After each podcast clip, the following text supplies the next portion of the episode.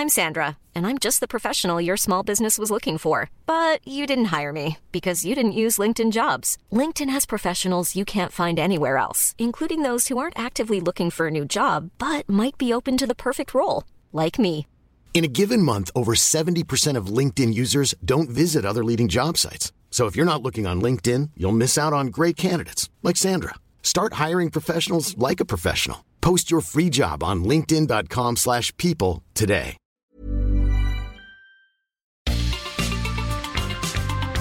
Heraldo Media Group presenta la información y el entretenimiento que usted necesita para estar enterado también en su descanso.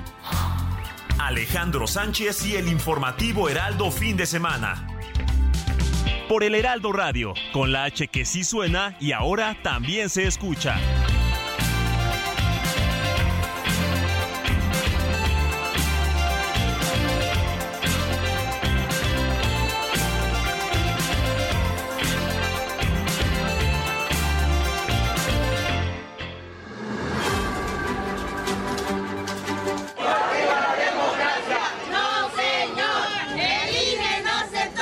Y vienen con una propuesta de que querían que les pagáramos 9.500 millones de pesos. Pues así ya no se puede. Sí, pero ni siquiera este, a un precio este, justo, sino un, un abuso.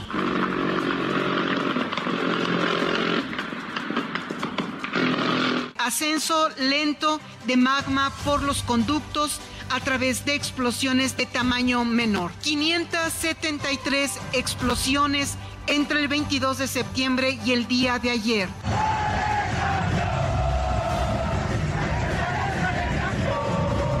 Estamos preparados, no estamos en ese escenario aún, ¿eh? Estamos preparándonos para crear otro tipo de condiciones. Si seamos muy objetivos para no adelantar algún tipo de escenario en el cual eh, deseamos que no suceda, sin embargo estamos preparados para ello.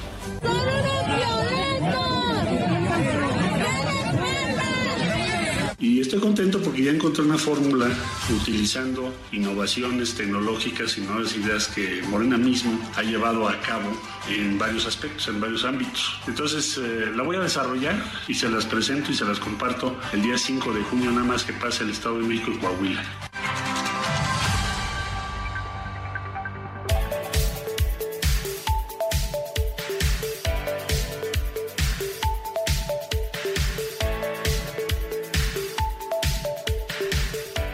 Buenos días, son las 7 de la mañana con dos minutos hora del centro del país. Yo soy Alejandro Sánchez y porque la noticia no descansa, les saludo con mucho gusto este sábado 27 de mayo de 2023. También a nombre de un equipo que trabaja desde anoche y durante la madrugada, le vengo a informar de las noticias más relevantes sucedidas en las últimas horas a nivel nacional e internacional.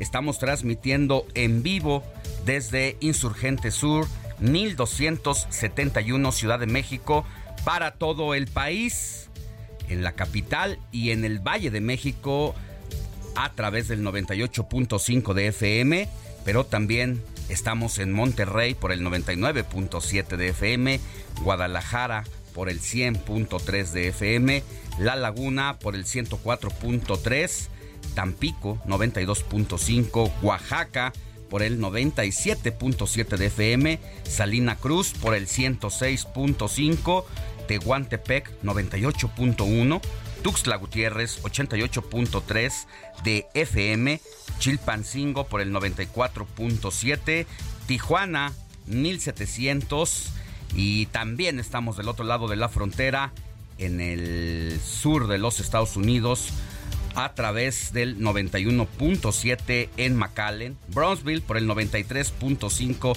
de FM, Chicago 102.9 de FM, San Antonio 1520 de AM y a través de la cadena Now Media Radio en todos los Estados Unidos. Saludo con mucho gusto a mi querida Moni Reyes. Muy buenos días, Moni, ¿cómo estás? Muy buenos días, Alex. ¿Qué tal, amigos? Qué gusto saludarlos, que nos acompañen este sabadito ya 27 de mayo. También está aquí con nosotros Héctor Vieira. Muy buenos días. Y antes de saludarte, yo quiero dar nuestro número de WhatsApp para que se pongan en contacto con nosotros en este momento y hasta las 10 de la mañana.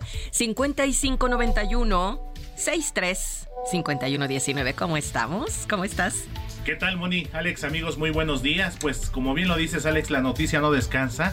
Y esta semana vivimos un nuevo capítulo entre esta eh, pugna, esta diferencia entre el gobierno, específicamente el presidente Andrés Manuel López Obrador y el gobierno de Perú encabezado por Dina Boluarte. Ayer hubo un intercambio de declaraciones muy interesante que estaremos presentando en unos momentitos más, Alex. Sin lugar a dudas, un fin de semana que también se espera bastante cargado de información.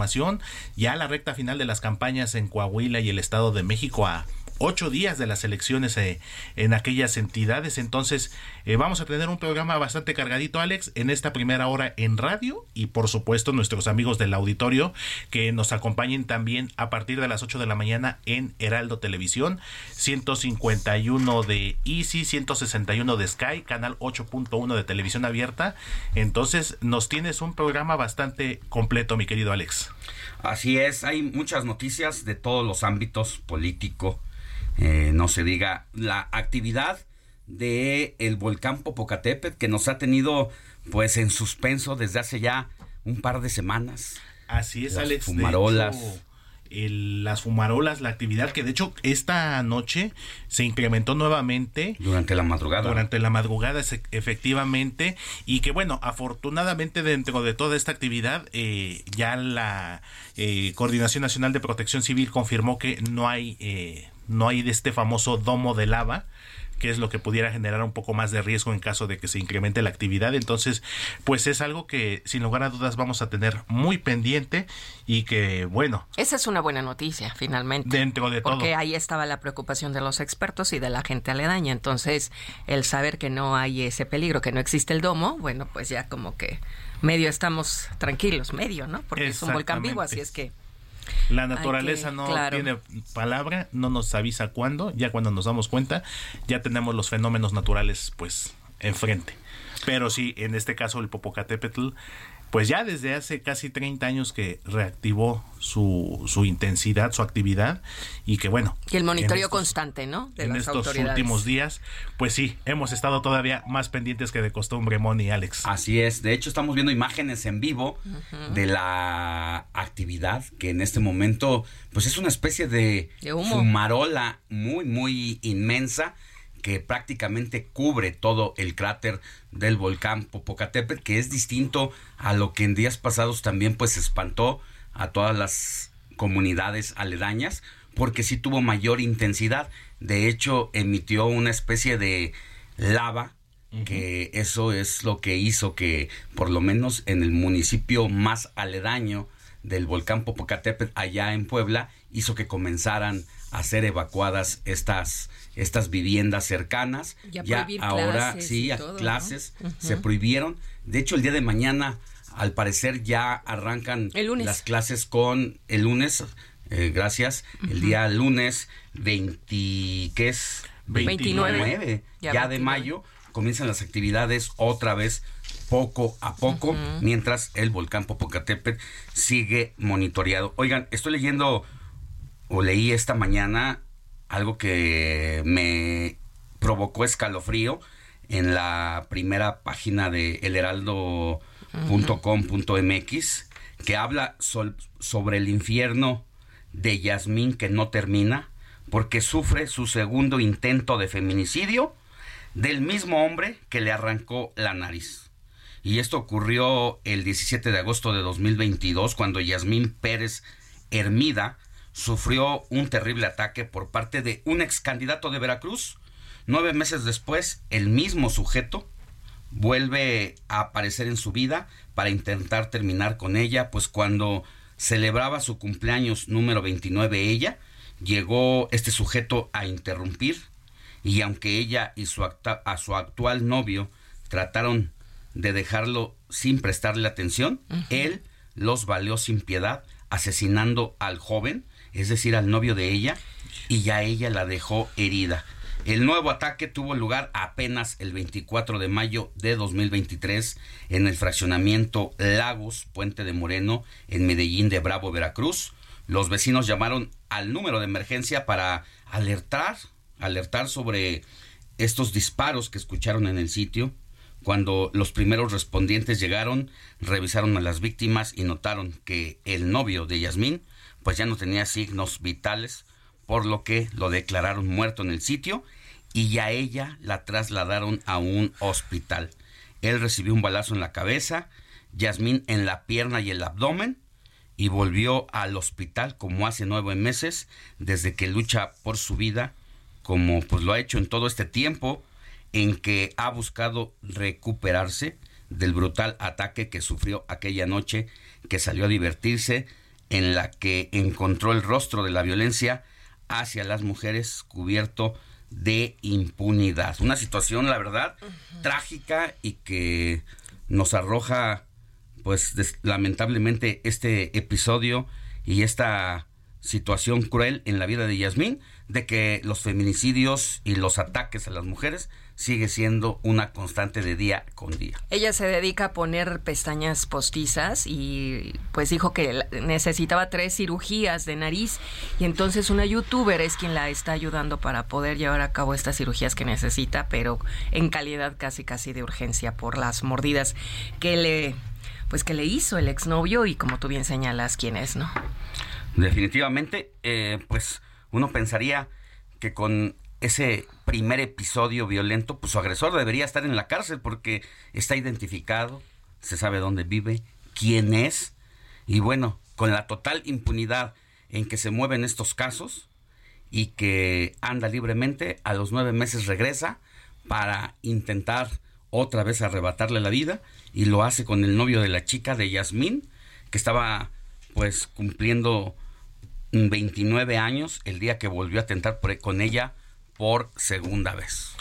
Terrible, mi querido Alex. La violencia en general en el país, pero sobre todo estos casos en contra de mujeres, cuántos habrá, Alex Money, que no se documentan, que no se denuncian, que quedan en el anonimato, pero también tenemos otros casos que se han vuelto mediáticos, eh, como el de Abril Pérez, como el de Cecilia Monzón, quienes fueron eh, asesinadas, perdieron la vida eh, por indicaciones o por autoría material, en este caso pues de las exparejas, ¿no? También es una un fenómeno que lamentablemente ha estado repitiéndose cada vez más constantemente y que sin lugar a dudas duele y nos pone a pensar cómo estamos descompuestos y esa es la realidad Alex Money estamos descompuestos como como seres humanos, como sociedad, y que lamentablemente este tipo de casos hemos estado viéndolos con una frecuencia cada vez mayor. Entonces, eh, qué terrible, a veces... Eh, dar este tipo de noticias. Sin embargo, esta es nuestra labor, este es nuestro trabajo, precisamente eh, dar a conocer todo este tipo de hechos y que sin lugar a dudas nos pone a reflexionar qué es lo que estamos haciendo mal, tanto a nivel individual como a nivel colectivo, Alex. Definitivamente. Bueno, pues Vamos a hablar de ese caso más adelante. Mientras tanto, así arrancamos con la información. Informativo Heraldo fin de semana. Lo más destacado en resumen.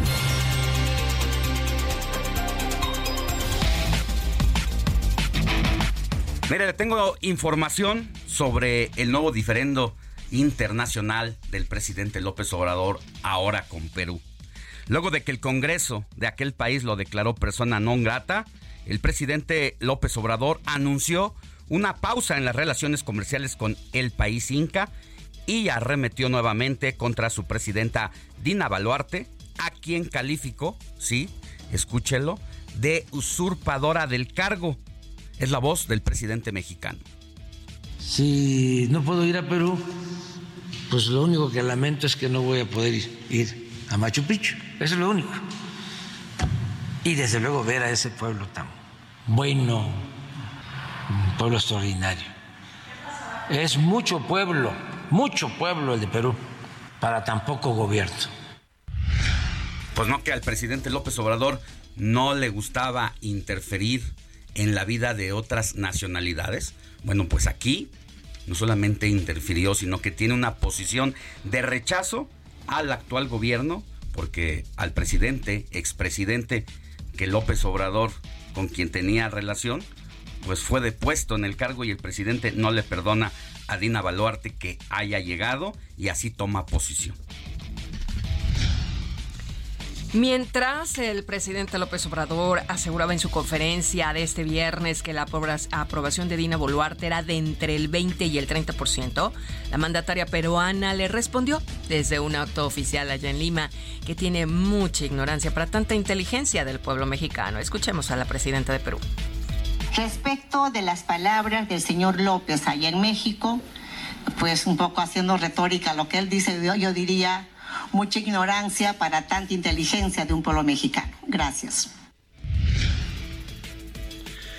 Y de los asuntos bilaterales nos vamos a la actividad precisamente del volcán Popocatépetl, porque durante las últimas horas el coloso incrementó nuevamente su actividad, comenzó a arrojar bombas de lava a corta distancia del cráter, además de emitir vapores de agua y ceniza que se dispersan hacia partes del Estado de México, Puebla y Guerrero, por lo que el semáforo de riesgo se mantiene en color amarillo fase 3.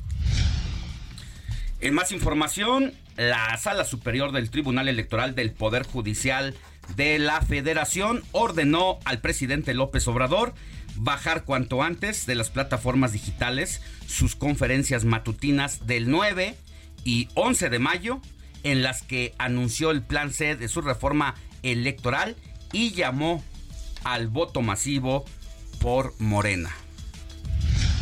Las campañas políticas en el Estado de México y en Coahuila entran este fin de semana en su recta final. Más adelante les tendremos todos los detalles sobre los cierres de actividades de las y los respectivos candidatos. Estemos atentos. Y en información de los estados, dos policías y un civil fallecidos, así como otros dos uniformados heridos, fue el saldo de un ataque armado ocurrido este viernes en un gimnasio de Celaya, Guanajuato, con lo que el número de elementos fallecidos por ataques en aquella entidad se elevó a 19 en lo que va del año, siendo el municipio cajetero el que encabeza la lista con un total de seis uniformados asesinados. Crece el número de rinoplastías que se realizan en el país el cirujano plástico certificado Porfirio Castillo, nos va a hablar sobre las diferentes opciones al momento de realizarse este procedimiento estético, además de los riesgos que implica acudir a consultorios no regulados. En el orbe, al menos nueve personas murieron, otras 25 resultaron heridas este sábado a causa de una avalancha provocada por las fuertes lluvias que golpean la zona norteña de Pakistán, por lo que el número de víctimas podría elevarse en las próximas horas. Y vámonos hasta la Santa Sede porque tras suspender sus actividades el pasado jueves por un cuadro de fiebre, el Papa Francisco reanudó este sábado su agenda con varias audiencias. Mientras tanto, la oficina de prensa del Vaticano confirmó que mañana está prevista su participación en la misa de Pentecostes allá en la Basílica de San Pedro. Y en información deportiva, este fin de semana vamos a conocer al nuevo campeón del fútbol mexicano que saldrá del duelo entre Chivas y los Tigres. Además de que se correrá el Gran Premio de Mónaco, nuestro especialista Luis Enrique Alfonso nos va a dar todos los detalles al respecto. Chivas Arriba Chivas. ¿Quién le va? ¿A quién le van? ¿Qué te dije la semana pasada que me preguntaste? A las Chivas. sí, ahí vamos, ahí vamos. Qué barbaridad. Chivas totalmente, mi querido Alex, también. Con tal de ser antiamericanistas. pues estarían empatando, imagínate nada más. Con las coronas. Con 13 títulos de liga. 13. títulos de liga. Tigres en un momento dado, si lo, consigue, sería su octava. Aunque yo lo digo, no, el americanismo aquí no. aunque mira que la eliminación de la semana pasada, híjole, sí, ¿eh? No, nos la esperábamos. Sí calentó. sinceramente. Y bueno, siempre he dicho que es sano para el fútbol mexicano que tanto Chivas como América estén bien. Si América es campeón, es bueno para el fútbol mexicano. Si Chivas lo es, por supuesto. Digo, no porque los demás equipos no importen, ni mucho menos, pero a final de cuentas son los dos máximos referentes de nuestra liga. Y creo que muchos, sí, incluidos muchos antiamericanistas, estarán apoyando a Chivas.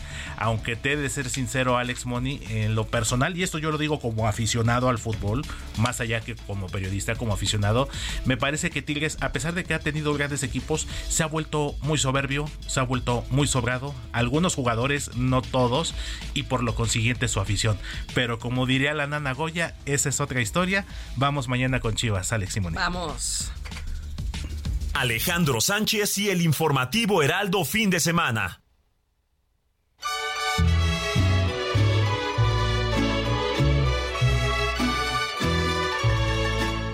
Estas son las mañanitas que cantaba el rey David a las muchachas. Mi querida Moni Reyes, ¿a quién tenemos que correr a abrazar?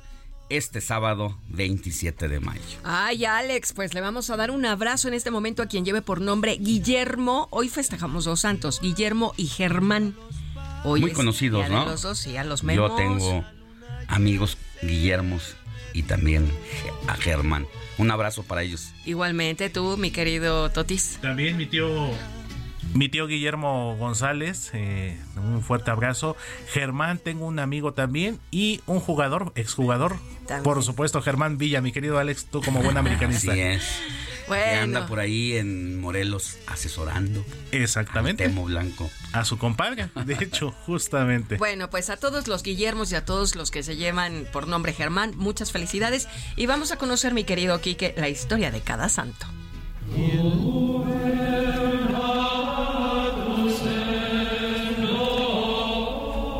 San Guillermo no solo recibió el título de santo, sino que también fue conde de Tolosa, nombrado por el mismo Carlo Mango.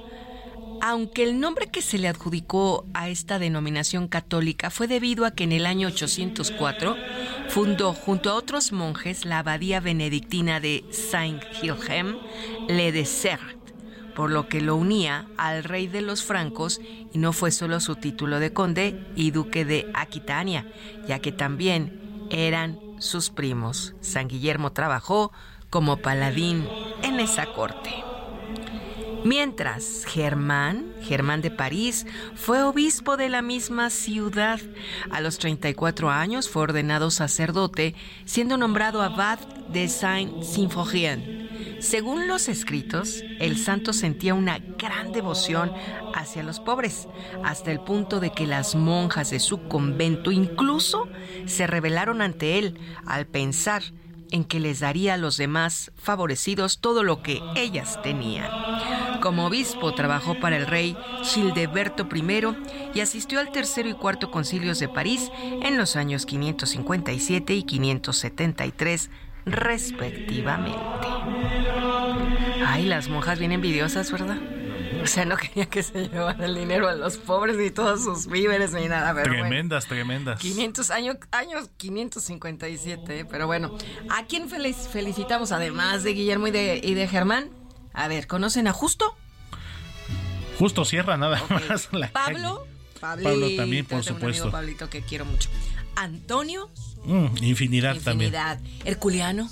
No. Hércules sí, Herculiano no. Herculiano. Julián, yo tengo a mi amiguito Julián, que lo quiero. Un abrazo, a Julián Andrade, periodista. También. Y Julián Sánchez, por supuesto, también es periodista. A Caruno y finalmente a Margot, a Margarita. Margarita, Margot. A Maggie, a Maggie. Margot, Margot Robbie la actriz estadounidense. También. Pero pues aplica para las margaritas. A Margarita Gralia. Por supuesto, también margaritas muy célebres. Muy célebres, las Maggie. La diosa de la cumbia. Ay, Margarita, la diosa de... A ver cuándo nos pones cumbia, ¿eh? Tus efemérides musicales. Bueno, pues muchas, muchas felicidades a los cumpleañeros, a los santos, y muchas felicidades y gracias por estar aquí con nosotros acompañándonos en este informativo fin de semana. Comparte tus comentarios y denuncias en el WhatsApp del informativo fin de semana. Escríbenos o envíanos un mensaje de voz al 55 91 63 51 19. Antes de irnos a una pausa, mi querida Moni Reyes, es momento de dar el WhatsApp para que nos escriban, para que nos manden sus felicitaciones, pero sobre todo sus denuncias ciudadanas de lo que no están haciendo sus ah, respectivas autoridades en su comunidad, en su demarcación.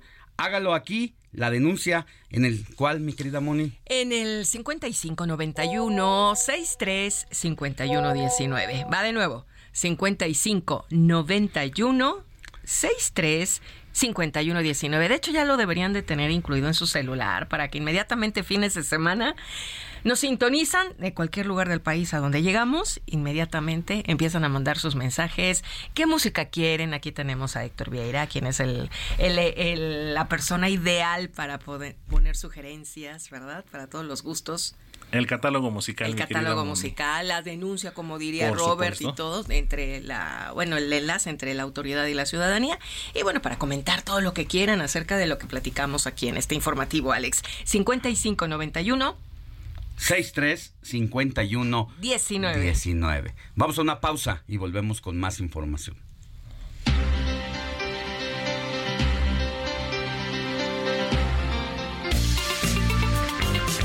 La noticia no descansa. Usted necesita estar bien informado también el fin de semana.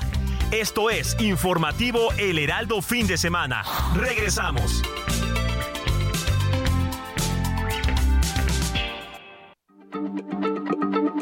Heraldo Radio, la H se lee, se comparte, se ve y ahora también se escucha.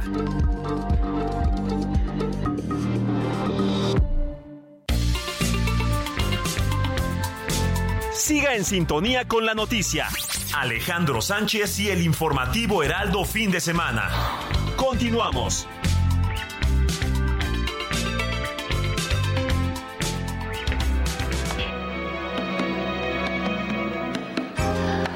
Una estrella al amanecer.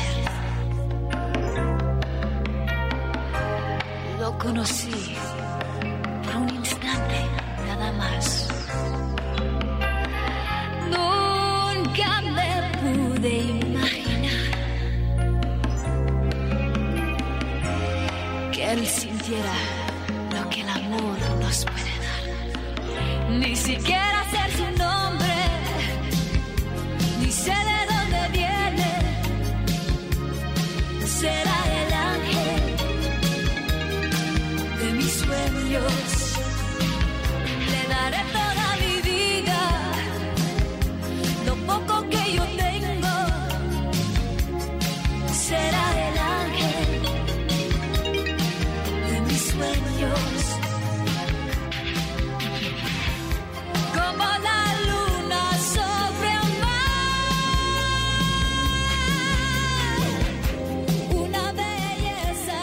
7 de la mañana con 31 minutos, hora del centro del país.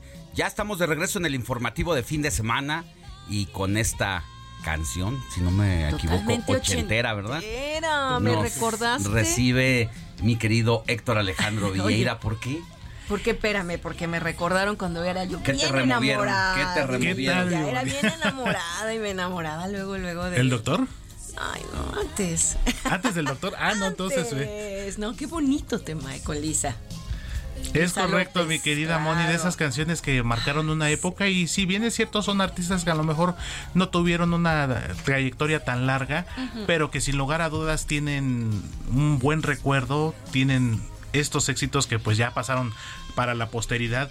El caso de Elisa López, el caso del propio, se me viene a la mente un Oscar Atié, por ejemplo, también. Facelli, ¿no? Sergio Facelli, que bueno, si bien es cierto que ya no continuaron con sus carreras en artísticas, pero bueno, Bueno, quedaron estos muy buenas otras referencias. Por ejemplo, el caso de Oscar Atié me llama mucho la atención, Moni Alex, que muy activo, sí, de hecho él es de Acapulco Guerrero, él vive Twitter. allá. Anda muy activo en redes sociales, en Twitter, muy crítico del actual gobierno. E incluso ya está y apenas el día de ayer fue presentado por un portal ya como columnista. O sea que de la cantada se dedicó al análisis, análisis político y muy preciso. Y esto que estamos escuchando, Alex Moni, será el ángel por la cantante mexicana vida. Lisa López, ¿por qué lo, por qué lo incluí el día de hoy?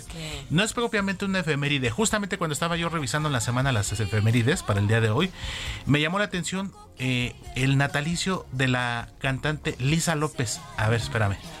Pero era una rapera. Ah. Una rapera estadounidense que ya falleció lamentablemente en el año 2002, pero no la, la relacionaba, no la ubicaba propiamente. Pero cuando leí el nombre de Lisa López, inmediatamente se me vino a la mente nuestra Lisa López, mexicana, por cierto. será el ángel. Dije, wow, creo que de aquí me agarro para desbloquear recuerdos, tanto aquí en la cabina como con nuestros amigos del auditorio. Que nos escriban. Y ya revisando la, el material discográfico de Lisa López, también tuvo otro tema bastante pegador en el sentido de que fue muy exitoso en la radio mexicana también en la década de los ochentas y justo aquí lo tenemos. Algo más calmadito, pero... Ay, claro. Que tú vas a abandonarme y no piensas regresar. Ay, Dios. Están oyendo. No, hombre, Moni ya se inspiró, ¿eh? Ay, si me quieres ver llorar. No, pues hay que hay que ponernos en ese Está llegadora, ¿eh? Está, pegadora. Padrísima, me recordó tanto de mi época estudiantil. Vamos a hacer aquí ya nuestro programa Alex Money, casi casi nuestras estrellas de los ochentas y de los noventas. y recuerdos del ayer. Pero bastante buenos. Y, precisamente pues por eso le incluimos a, a colación a Lisa López con estos dos temas y vamos a ir escarbándole un poquito esos recuerdos musicales, sobre todo ochenteros, Moni Alex, yo creo, digo, más allá de los gustos y de las épocas que nos toca vivir a cada uno de nosotros, pero yo siempre he dicho que musicalmente hablando, creo que la década tanto de los ochentas como de los noventa fueron las mejores. A lo mejor porque fueron las que nos tocaron, pero sin lugar a dudas. Oye, ¿y cuándo vas a poner a Tina Turner? Maravillosa, digo. Pues, la pues tenemos mañana justamente porque pues se nos adelantó el pasado miércoles. 83 años, considerada la, eh, la reina del rock, una de las mejores cantantes de todos los tiempos. Y sin lugar a dudas, una voz prodigiosa. Y ayer justamente tenía la. Vi un video en redes sociales en el que ella participa, Tina Turner, en esta canción de este proyecto África, USA for Africa, de We Are the World, de 1984 no, o sea, nada más de verlo. nada más de oírla, o sea. De escucharla y de ver el calibre de las figuras que estaban en ese momento, como Lionel Richie, como Diana Rose, como Michael Jackson, Quincy Jones. No, no, eh, George Michael, o sea leyendas de calibre, pero mayor, ¿eh? Hombre, ahí sí, con todo el peso. Y por supuesto, Tina Turner no fue la excepción con este proyecto de USA for Africa de 1984, ya está por cumplir 40 años. Mm. Y que bueno, un año después se hizo la versión latina llamada Cantaré Cantarás, donde aquí las figuras latinas, los cantantes en español. Está José Feliciano. José José, Vicente Fernández, Vicky Carr, Roberto Carlos, José Luis Rodríguez el Puma, de los que se me vienen ahorita a la mente. Lucía Méndez, fíjate quién la viera. Fíjate, Lucía, Méndez, este tema que también era eh, originalmente este tema de Cantaré Cantarás era para igual apoyar esta causa de África, aunque quién iba a decir que unos meses después una, luz al final del ah. camino. Ay, también. ¿Y quién iba a decir que unos meses después, Alex? Septiembre 1985, 19 de septiembre, ya con la fecha les doy la referencia, pues terminó convirtiéndose en un himno, como en un tema motivacional, pues por aquella desgracia que nos ocurrió el 19 y el 20 de septiembre de 1985. Entonces imagínate nada más. claro que sí. Pues, pues un recuerdo muy ochentero, pero creo que muy agradable. Y miren, ahora sí que lo que me llevó a esta joven cantante rapera Lisa, López, me acordé de su tocaya. Y pues, mira, la estamos retomando. las cosas, muy, muy, muy bonito. Homónimas. Es como tu Marc Anthony. Ay, eh, Marc Anthony. Moni. Su nombre verdadero, Marco Antonio Muñiz. Sí es. Mira nada más. Homónimo de El Lujo de, México. De, nuestro mexicano, Marco Antonio Muñiz. Son tocayos hasta de nombre y apellido. Hasta de nombre y apellido, pero lo malo es que Marc Anthony no vive aquí. Eso es, lo tienes un poquito lejos. Lo podemos ver a través de las redes, así es que uno no se limita. Exactamente, mi Moni. Pues así está, mi querido Alex. Gracias, Héctor. Seguimos pendientes, Alex. Si quieres verme llorar. Sigue a Alejandro Sánchez en Twitter.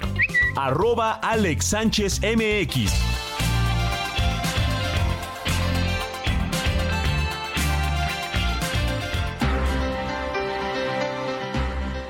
7 de la mañana con 38 minutos, hora del centro del país. Mire, le tengo información sobre la jefa de gobierno Claudia Sheinbaum, que está arriba en todas las encuestas. Eh, con una encuesta publicada este viernes por el periódico Reforma, la jefa de gobierno de la Ciudad de México, Claudia Sheinbaum Pardo, mantiene una ventaja estable en la preferencia del electorado rumbo a 2024 con base en la encuesta nacional en vivienda realizada en recientes días. El 31% de las personas consultadas expresó su preferencia para que Claudia Sheinbaum sea la candidata presidencial de Morena en 2024. Con cinco puntos abajo le siguen Marcelo Ebrard al llegar al 26% y muy, muy, muy atrás, incluso de Marcelo Ebrard aparece Adán Augusto López con apenas el 6% y Ricardo Monreal con 5% en la preferencia de los ciudadanos. Alejandro Sánchez y el informativo Heraldo fin de semana.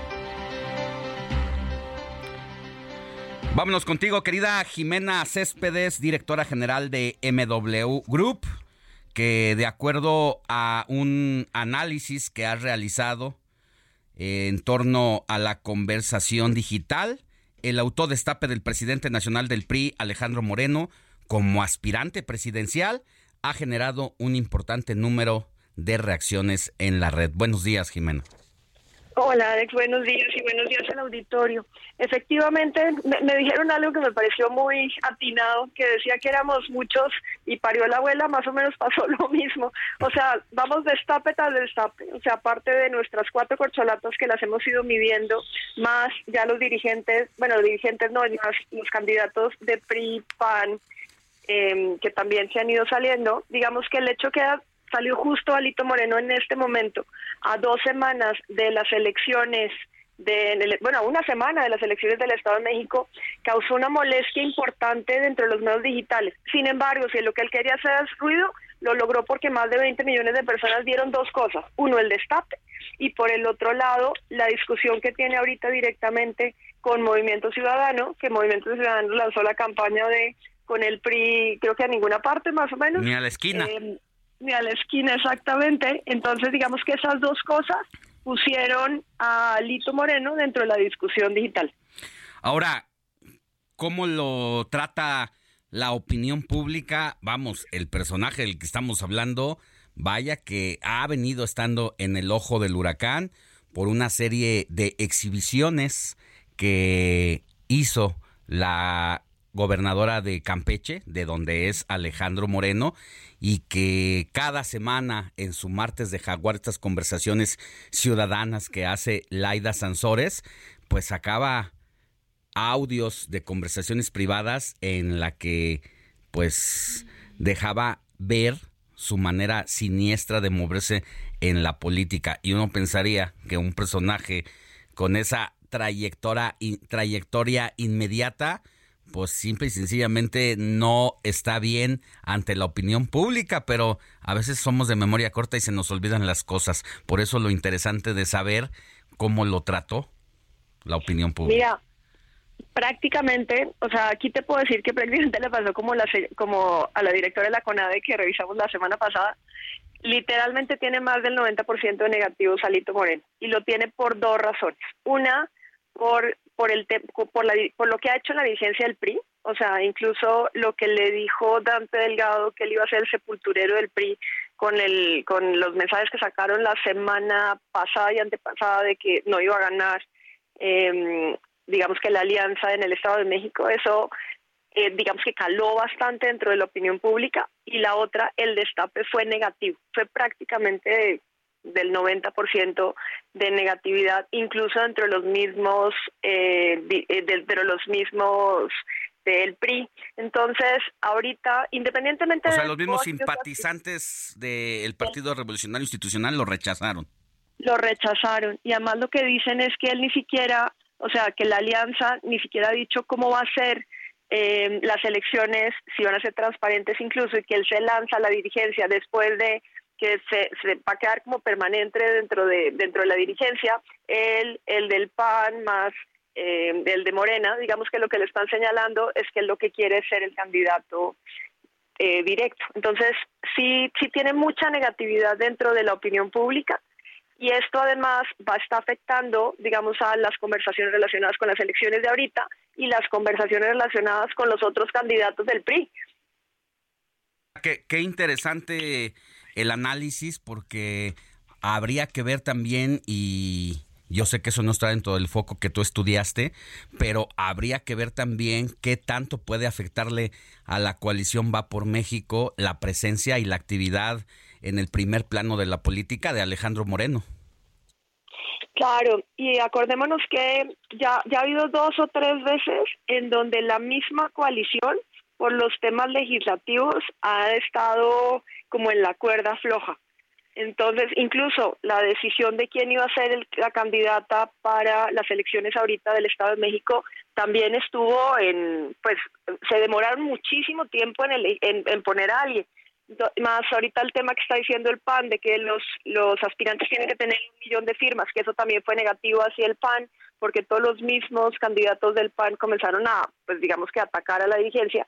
Todo eso a poco, a una semana de elecciones, está afectándole bastante a la oposición. Lo único bueno que tuvo esta semana fue que se reunió en Nuevo León para firmar que iba a haber una candidatura única de la oposición. Es lo único positivo que han tenido en la semana. Bueno, pues habrá que ver si reconsidera a Lito Moreno porque estos estudios que tú realizas, pues uno pensaría que ellos también tienen sus propios estudios y que a partir del resultado y de lo que les va arrojando, pues van tomando decisiones. Vamos a ver qué pasa con Alito Moreno, si reconsidera o si de plano no le importa nada y sigue adelante con esta intención de ser el candidato a la presidencia por su partido. Sí, digamos que ahí también, eh, y que es lo que le ha pedido la sociedad civil a, la oposición, es que tienen que eh, hacer una consulta transparente o un mecanismo transparente para poder elegir al candidato único para la presidencia. Entonces, eso va a ser lo que lo salve, pero vamos a ver qué pasa de aquí a allá. Bueno, pues interesante, como siempre, querida Jimena Céspedes, directora general de MW Group. Que tengas muy buen día. Igualmente, hasta luego. Feliz. Comparte tus comentarios y denuncias en el WhatsApp del informativo fin de semana. Escríbenos o envíanos un mensaje de voz al 55 91 63 51 19.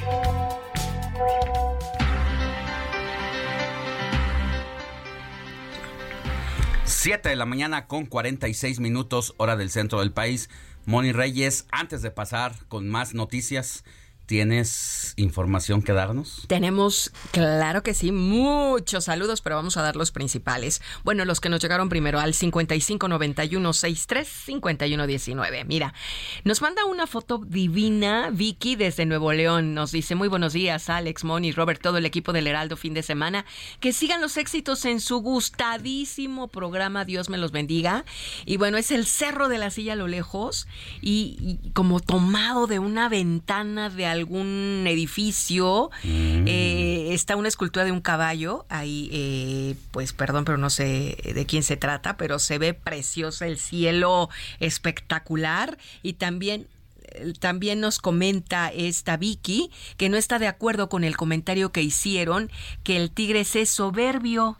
Dice, no soy aficionada del fútbol, pero ese comentario no se me hizo justo. ¿Soberbios? Los rayados, es lo que dice Vicky, ¿verdad? Pues claro. ya sabemos de qué lado está Vicky. Ya, Vicky, bueno, pues gracias, está bien. Muy bien, Vicky. Bueno, por otra parte nos escribe José Ricardo García Camarena y dice, buenos días, Alejandro Sánchez, Mónica Reyes, a todo el equipo. Saludos, Ricardo García. Muchas gracias, Ricardo.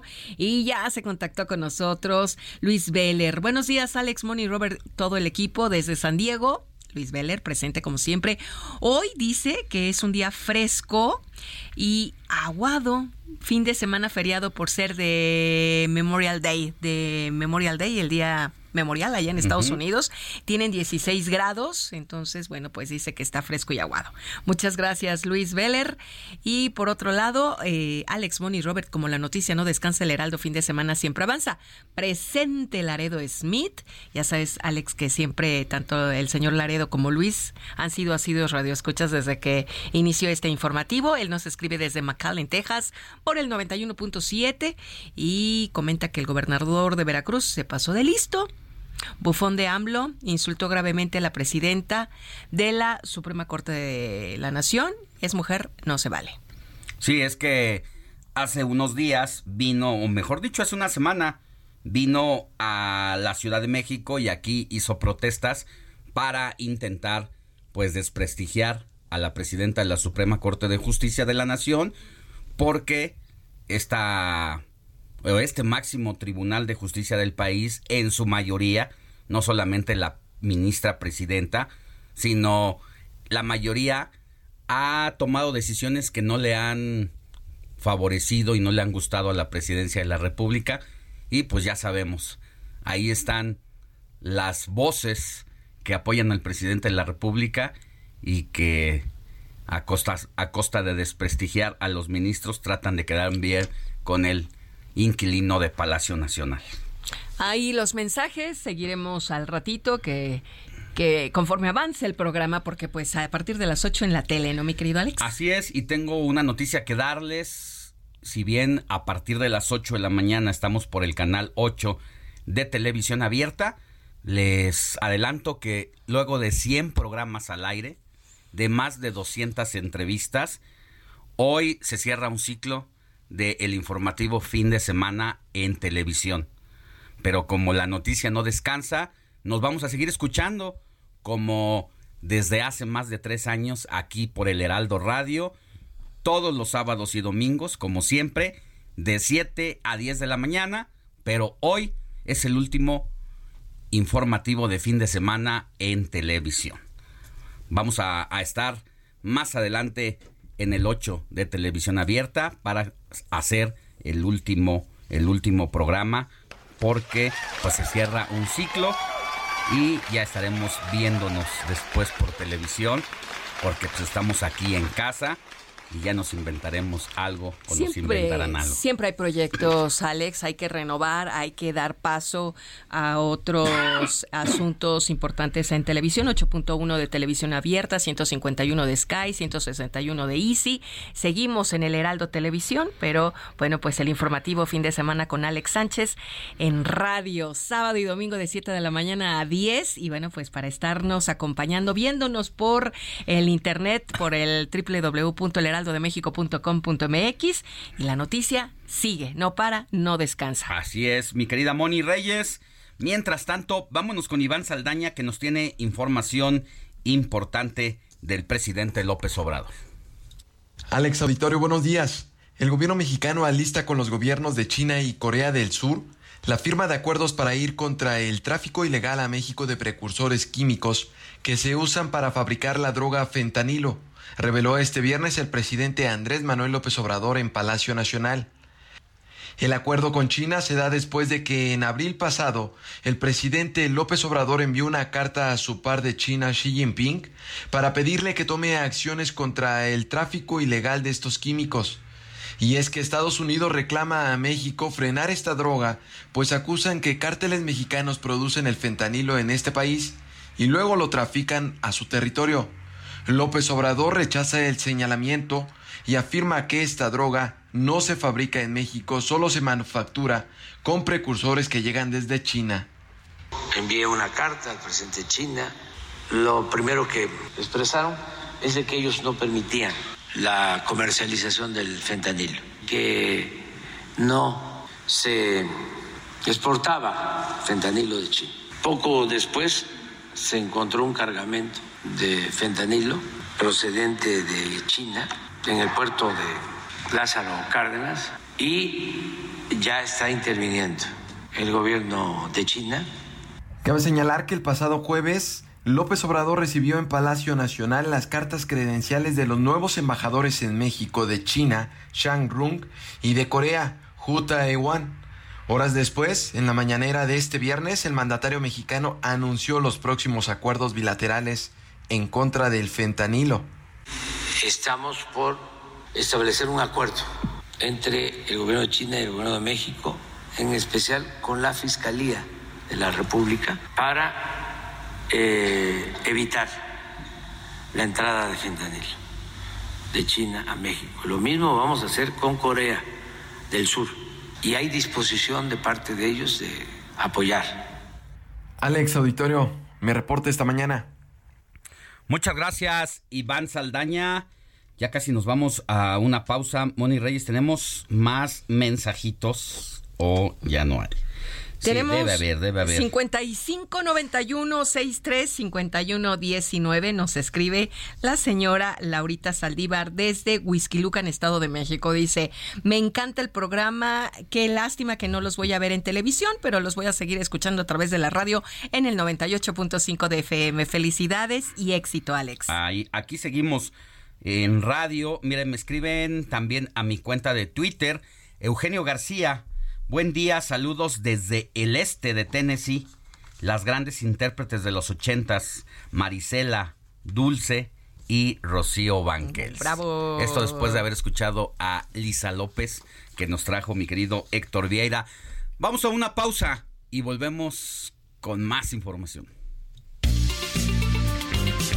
La noticia no descansa. Usted necesita estar bien informado también el fin de semana. Esto es Informativo El Heraldo Fin de Semana. Regresamos.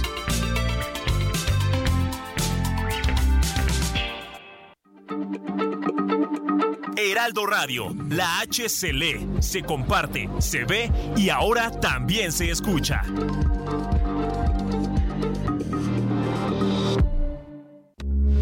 Heraldo Radio, con la H que sí suena y ahora también se escucha. Procedimiento estético, además de los riesgos que implica acudir a consultorios no regulados. Habrá nuevo campeón del fútbol mexicano. Chivas recibirá Tigres en el Akron. Nuestro experto en deportes, Luis Enrique Alfonso, nos dirá sus predicciones. Ay, Diosito Santo, ahora sí ya me espanté. ¡Ah, su madre! ¿Acostumbrados? Créame que yo estoy concientizada desde mi abuelo. Siempre ha sido ha estado en extinguiendo. Pero para su conocimiento, en ese entonces se desconcientizó a toda la ciudadanía de aquí que debemos aprender con el volcán. Los de protección civil, la verdad, no dejaron subir a nada. Yo digo, pues a lo mejor es por eso, que siempre van hasta allá. Yo lo. Para nosotros no es nuevo, porque ya casi años que tengo, yo 83 años, 84 años. Entonces, no nos da miedo.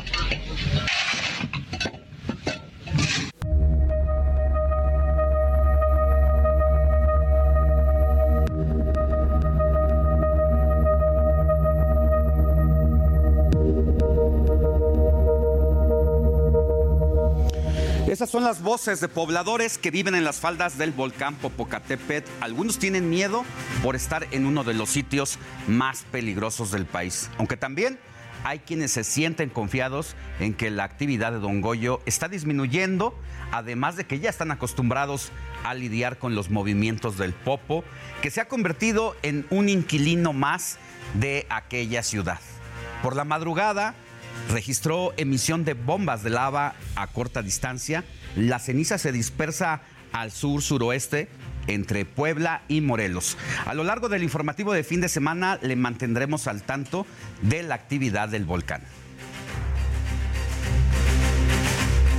Esa eh, campaña, vamos a decir, hegemónica, totalitaria, en contra nuestra, porque quieren influir en la elección del Estado de México. No puede hacer nada el Instituto Electoral porque eh, lo disfrazan como información, cuando es propaganda vil, manipulación. Pero sí podrían tener mayoría calificada. Sí se está a favor del cambio. Eso es lo que se va a resolver en el 24. ¿Quieres transformación? ¿Quieres que continúe la transformación o no? Eso es lo que se va a votar. ¿Quieres que regresen los corruptos? Ya sabes.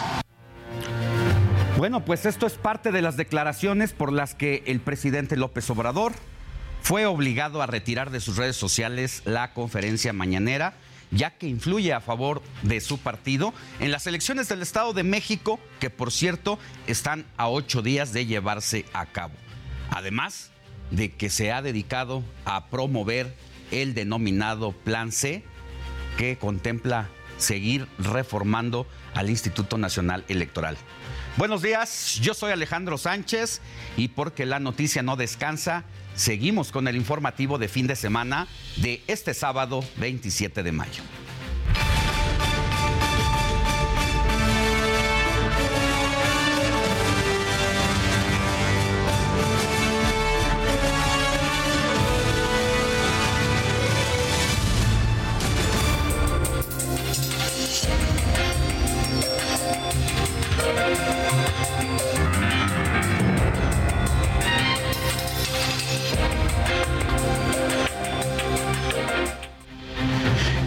Al considerar que se puede vulnerar la equidad en las contiendas electorales del Estado de México y de Coahuila, la Comisión de Quejas y Denuncias del Instituto Nacional Electoral implementó medidas contra el presidente Andrés Manuel López Obrador por manifestarse indebidamente sobre los comicios en estas entidades. Esto en su conferencia matutina, específicamente del miércoles de esta semana al implicar el uso de recursos públicos, violaciones al principio de imparcialidad, promoción personalizada con fines electorales y sus indebidos programas sociales.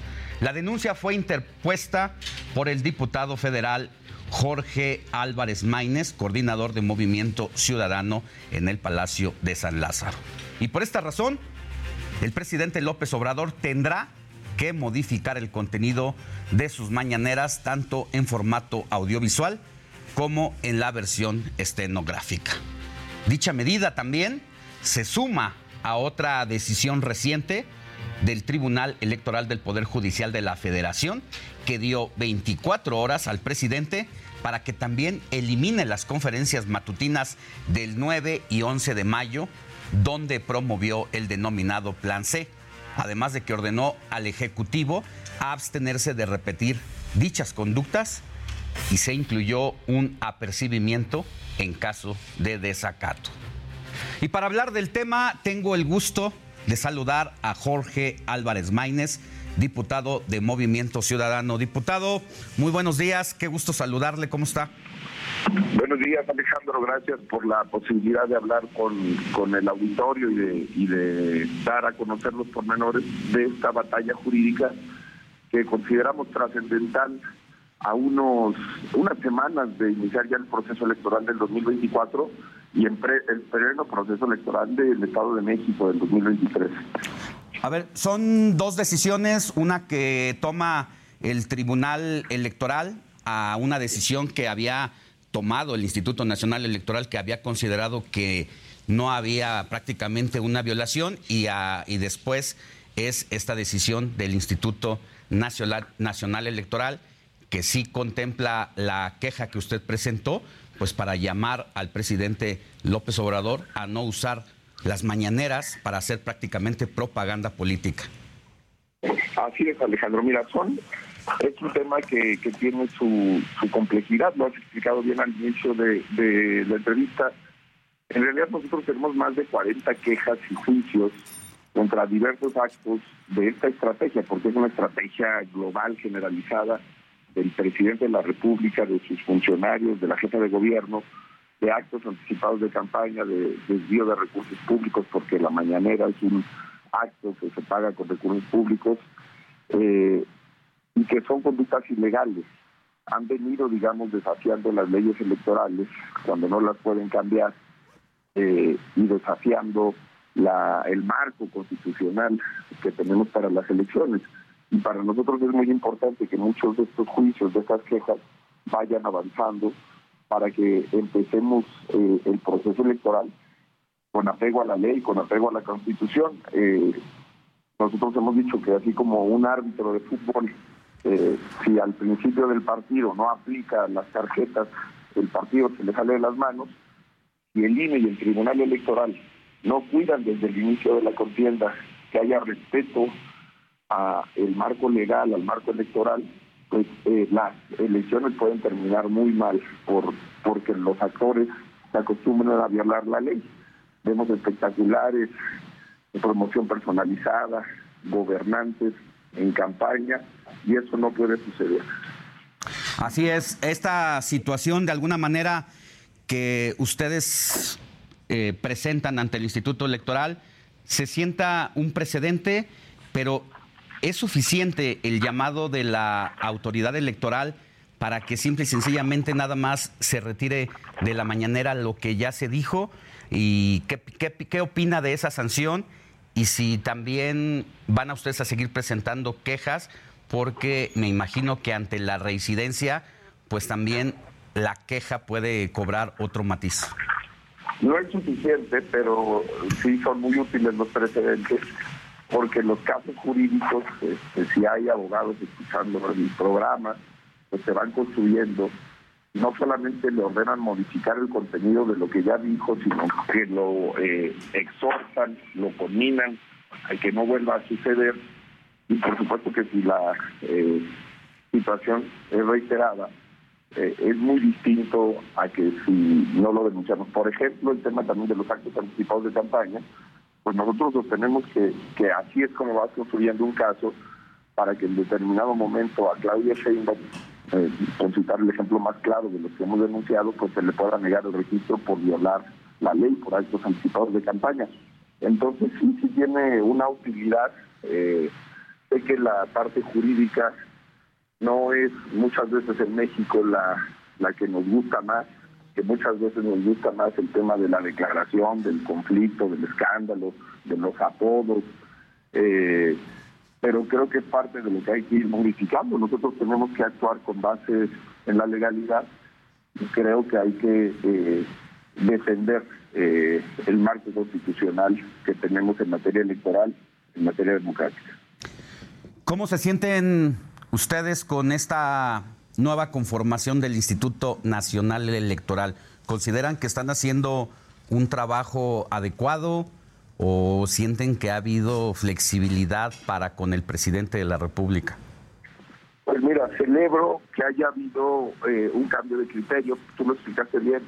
la sentencia del tribunal tiene que ver con una decisión de la Comisión de Quejas en las que nos, nos negó medidas cautelares y después, en una cosa similar, en un acto similar, en el que el presidente se mete a la elección de Coahuila y el Estado de México, la misma comisión de quejas nos concede las medidas cautelares. Yo soy de la idea de que a los servidores públicos se les debe de dar un voto de confianza, no prejuzgar.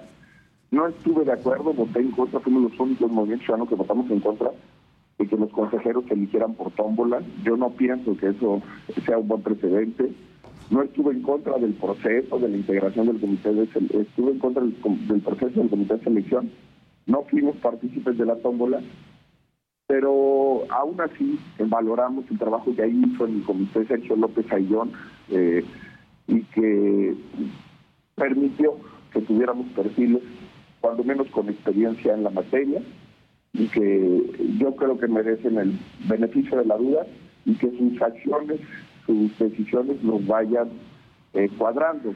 Sí creo que había también cosas que corregir en el Instituto Nacional Electoral. Yo también siempre sí crítico, Alejandro, de, el protagonismo de algunos consejeros electorales que, sí creo que se excedían a veces en su en su actuación. Y bueno, vamos a esperar cómo se comporta el nuevo Consejo General del INE, pero en principio creo que el INE está a prueba de cualquier tipo de situación personal, que INE funciona institucionalmente más allá de, de sus integrantes. Ya. Bueno, y diputado, no puedo dejar de preguntarle sobre el tema de la semana que con el PRI ni a la esquina. Sí, este, Alejandro, hemos dado respuesta a los ataques de Alejandro Moreno. Alejandro está desesperado sabe que, cada vez se exhibe más su estrategia de caballo de Troya de la oposición, es un impresentable de la política que ha ido destruyendo a su propio partido, dividiéndolo, excluyendo, y bueno, quiere buscar culpables del pacto que tiene para entregar el Estado de México. Nosotros les hemos dicho que no vamos a, por ningún motivo, hacer una coalición con eh, el PRI de Alito Moreno, que es un empleado del régimen eh, del actual gobierno de Moreno. Muchas gracias, diputado Jorge Álvarez Maínez, coordinador de Movimiento Ciudadano allá en San Lázaro. Que tenga buen día. Al contrario, Alejandro, gracias por el espacio. Eh, buenos días, buen sábado para todo el auditorio. Hasta pronto, gracias.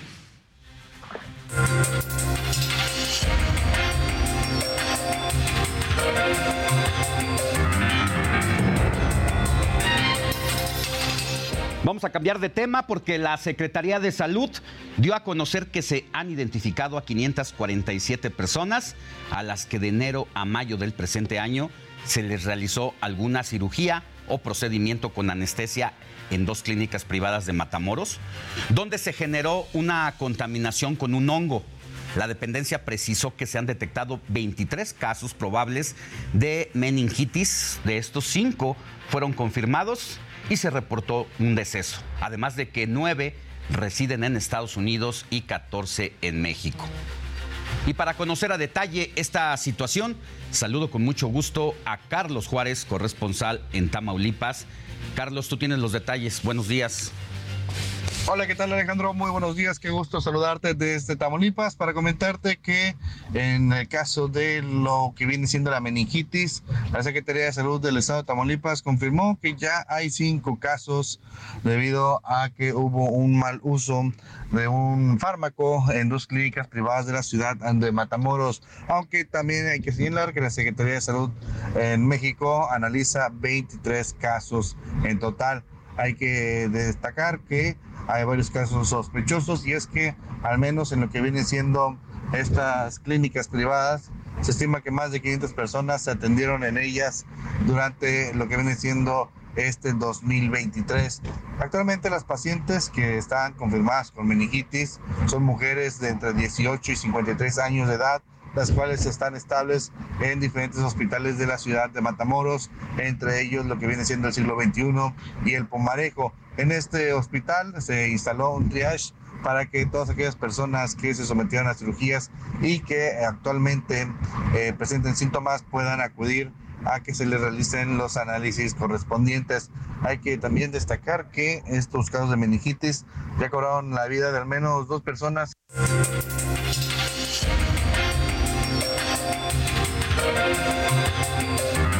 Y ya que hablamos de temas de salud, vamos a pasar a otro asunto porque en México las rinoplastías han ganado territorio en las preferencias de las personas que se realizan algún tipo de cirugía de este tipo, ya sea por salud o incluso por estética.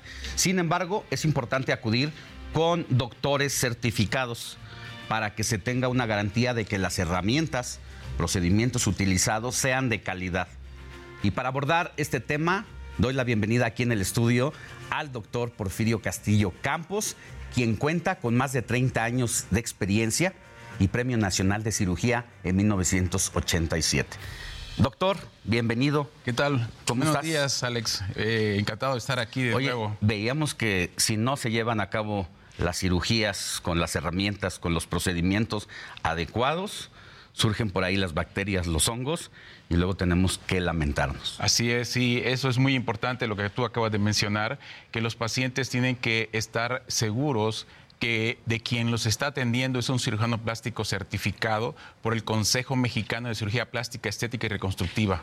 Mucho charlatán por ahí. Sí, de hecho ha trascendido eso precisamente, ese es el problema, ¿no? Que al parecer las personas que operaban en estos eh, eh, dos eh, lugares que tienen clausurados no eran o no son cirujanos plásticos. Y no es casual que ocurra en Tamaulipas, donde en los últimos días precisamente se ha detectado un número importante de médicos, entre comillas lo pongo para quienes nos siguen por radio, porque ahora cualquiera se puede declarar que es médico sin tener un certificado y llevar a cabo una operación estética. Sí, de hecho, la, la COFEPRIS eh, ha, ha emitido alertas con respecto a esto, que este es un premio, digo, es un problema, perdón, de, eh, de salud pública a nivel nacional. Porque esto que tú mencionas no solamente es eh, exclusivo de ese estado, es Estado, en, en todo el lados. país, es en todo el país. Y desafortunadamente esto también afecta al turismo eh, quirúrgico que pueda eh, tener el país, ¿no? Porque a nivel internacional se da esa imagen que eh, hay este tipo de problemas, lo que no se sabe, vaya, o lo que no aclaran es que son personas que no están certificadas ni están capacitadas para realizar este tipo de procedimientos. Ya nos lo has dicho en otra ocasión, pero no está de más para aquellas personas interesadas, porque cada vez son más las posibilidades también incluso de someterse a una cirugía con un médico con certificado, cada vez es más fácil. Sí, así es. ¿Y cómo le podemos hacer para saber que el médico con el que vamos realmente tiene la autoridad y la certificación? Sí, de esto eh, cualquier persona puede entrar a internet y eh, entrar al- a, la, a la página del Consejo Mexicano de Cirugía Plástica, Estética y Reconstructiva, poner ahí el nombre del, de la- del profesional que la va a atender y si aparece eh, en, el, en el directorio del consejo es porque es un cirujano plástico certificado. Si no está ahí, no es un cirujano plástico certificado, aunque le digan que tiene maestría, diplomados y tantas cosas, que eso no es válido para realizar procedimientos estéticos o de cirugía plástica. Doctor, platícanos sobre las cirugías de nariz o rinoplastía. Sí. ¿Van en aumento? Sí, van en aumento. De hecho, eh, bueno, todos los procedimientos estéticos a nivel eh, mundial van en- en- incrementándose porque las personas eh, cada vez quieren verse mejor o, o- o vaya a mejorar su imagen. Y la nariz es un elemento a nivel facial muy importante porque está en el centro del rostro, no está en el centro de la cara. Bueno, por ejemplo, en este caso, Ah, vaya, hay varias causas para la deformidad nasal, ya sea congénito o por traumatismo. En este caso, esta paciente ya la habían operado tres veces de la cara y de la nariz. En el antes ya estaba operada de la cara y la nariz. Como podemos ver, eh, no habían hecho mayor cosa. Eh, sigue teniendo convexa la nariz con una jiba muy importante. Para quienes nos siguen por radio y no pueden ver la imagen, es el rostro perfil de una mujer de aproximadamente sesenta y tantos años, donde en el antes se le ve la nariz, como le llamamos, de perico. Sí, aguileña, digamos, ¿no? Convexa. Y entonces ahí eh, la paciente buscaba una mejoría de, de su nariz, pero yo le sugerí que además de, de operar la nariz, hiciéramos eh, un procedimiento con mi técnica de incisiones mínimas para rejuvenecimiento facial y logramos este, este resultado que es bastante, bastante agradable. De hecho, la paciente tenía 65 años y eh, cuando yo le pregunto esto a mis pacientes en la consulta, le calculan entre 20 y 30 años menos. Ya en el después. En el después. Es, la verdad es un cambio impresionante y es una cirugía prácticamente sencilla, doctor. Sí, de hecho, esto se puede realizar cuando es nada más estético y solamente la nariz se podría realizar hasta con anestesia local. O sea, eh, vaya, aquí en este caso fue con anestesia general porque se operó la cara completa para corregir todo esto y además eh, la nariz. Pero en realidad este tipo de cirugías eh, se pueden realizar hasta con anestesia local en ciertos casos. Y como podemos ver aquí, ella ya recuperó, además de juventud, una armonía en el perfil facial, tanto de la cara como el cuello. Se le cambia hasta la mirada, cambia todo. Y bueno, nada más decir que esta fotografía que tú nos pones y que presentas es porque hay consentimiento del paciente que te es, autoriza de acuerdo. a hacerlo, porque normalmente no se puede. en el secreto profesional no, no. se puede, pero está conciliado. Sí, así es. Tenemos algo, algo más. Creo en- que hay más imágenes en donde la siguiente imagen sí se realizó con anestesia local. A este paciente ya le habían operado con entre cuatro y cinco veces la nariz y había quedado así en el antes. Aquí está en la cirugía inmediatamente después de la cirugía con anestesia a unos minutos con anestesia local. Entonces, como podemos ver, ya no tiene la jiba, la punta ya está eh, mejor proyectada y mejor definida, ¿no? Y hay otro caso más eh, en donde también se realizó con anestesia eh, local. En estos casos, vaya, como tienen una jiba muy prominente, quitando la jiba, obviamente ahí se está remodelando el dorso, pero también la punta nasal.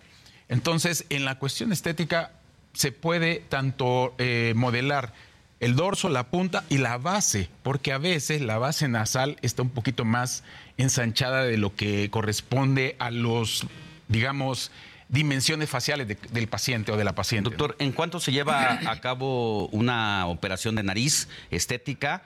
Y más o menos ¿Cuánto cuesta?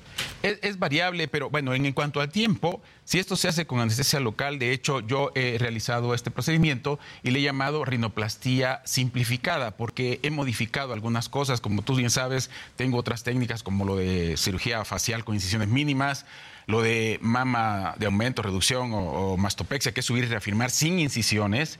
Y en el cuerpo también eh, utilizo láser lipólisis para reafirmar la piel sin cortar. Entonces, en la nariz también he realizado ciertos detalles en donde he simplificado el procedimiento para que no sea tan eh, prolongado y poderlo hacer con anestesia local. Entonces, una cirugía de este tipo va entre 15 y 20 minutos. Rapidísimo. muy, muy, bueno, eso también depende de la habilidad de cada cirujano, ¿no?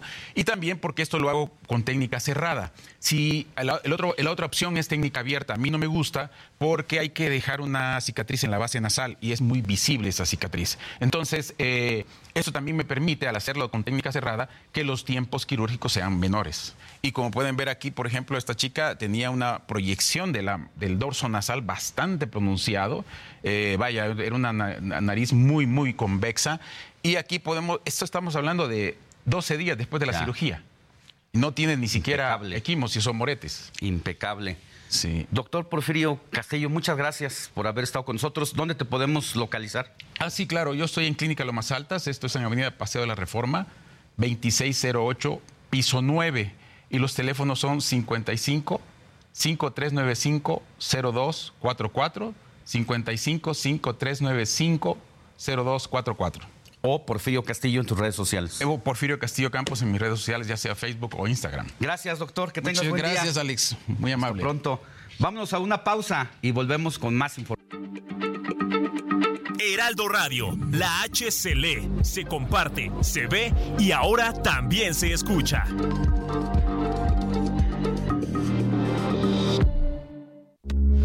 Heraldo Radio, con la H que sí suena y ahora también se escucha.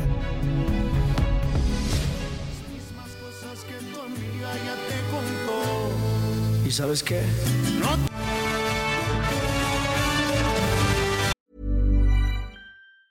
Hey, it's Ryan Reynolds, and I'm here with Keith, co star of my upcoming film, If, only in theaters, May 17th. Do you want to tell people the big news?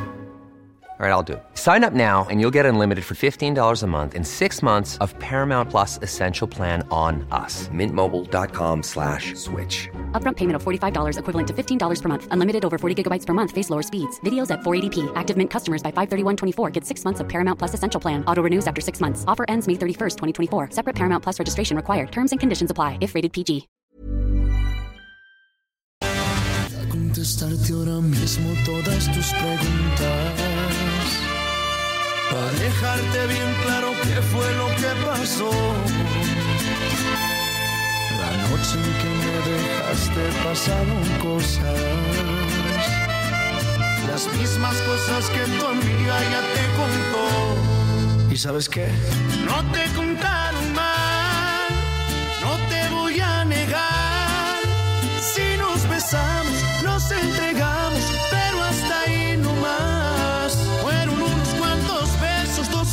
caricias, me ganó el deseo de que fuera mía. Hubo coqueteo, y pues yo qué hacía, no te contaron mal. Si estuve Escuchamos No te contaron mal del cantante de regional mexicano Cristian Nodal, quien se va a presentar este sábado en el Foro Sol de la Ciudad de México. Escuchemos un poco más de Cristian Nodal, próximo a convertirse en padre. Es ninguna. Y una no es ninguna, mi reina. Cristian Nodal.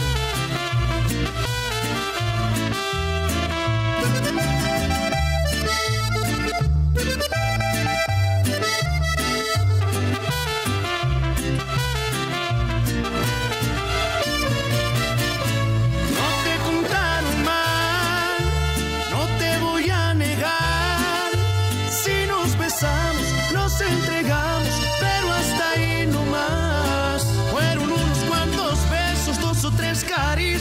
ganó el deseo de que fuera mía. Hubo coqueteo.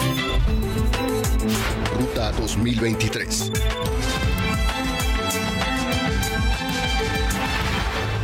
Estamos a ocho días de las elecciones en el Estado de México.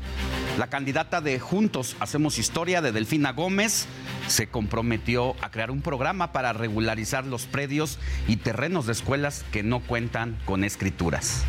Pero ¿qué hará Delfina Gómez de cara al cierre de campaña? José Ríos, corresponsal, tú tienes todos los detalles. Buenos días.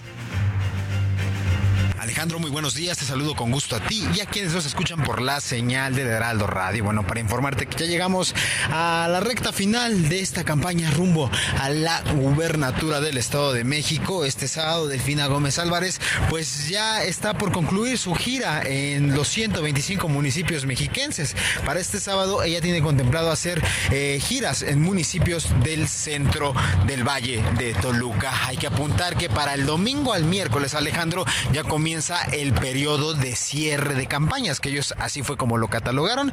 Y bueno, hay que apuntar que el domingo Delfina Gómez Álvarez realizará dos cierres de campaña. El primero será en el municipio de Toluca y posteriormente se pasa al municipio de Chalco a revisitar al bastión, al músculo morenista. Hay que apuntar que el de los cierres del domingo será clave porque es probable que asistan eh, las figuras presidenciales rumbo a las elecciones del 2024, las denominadas El miércoles, que ya es el último día previo a la veda electoral, se realizará otro cierre en Gilotepec por la mañana y posteriormente, al cerca de las 5 de la tarde, la candidata morenista va a cerrar, obviamente, en su cuna, en el bastión del morenismo mexiquense, es decir, en el municipio de Texcoco. Así que vamos a estar al pendiente sobre pues lo que vayan a decir en este cierre de campaña rumbo a las elecciones del próximo domingo 4 de junio. Este es el informe que te tengo, Alejandro. Vamos a estar al pendiente. Gracias, Pepe. Pues seguiremos al pendiente y pasamos con la otra candidata, Alejandra del Moral. Y es que prometió luchar por los derechos de los trabajadores del metro de Catepec. Dijo que va a mejorar también los centros de transferencia y para conocer cuál será el cierre de campaña de la priista, saludo ahora con mucho gusto a nuestro corresponsal Gerardo García, quien tiene los detalles. Adelante, Jerry.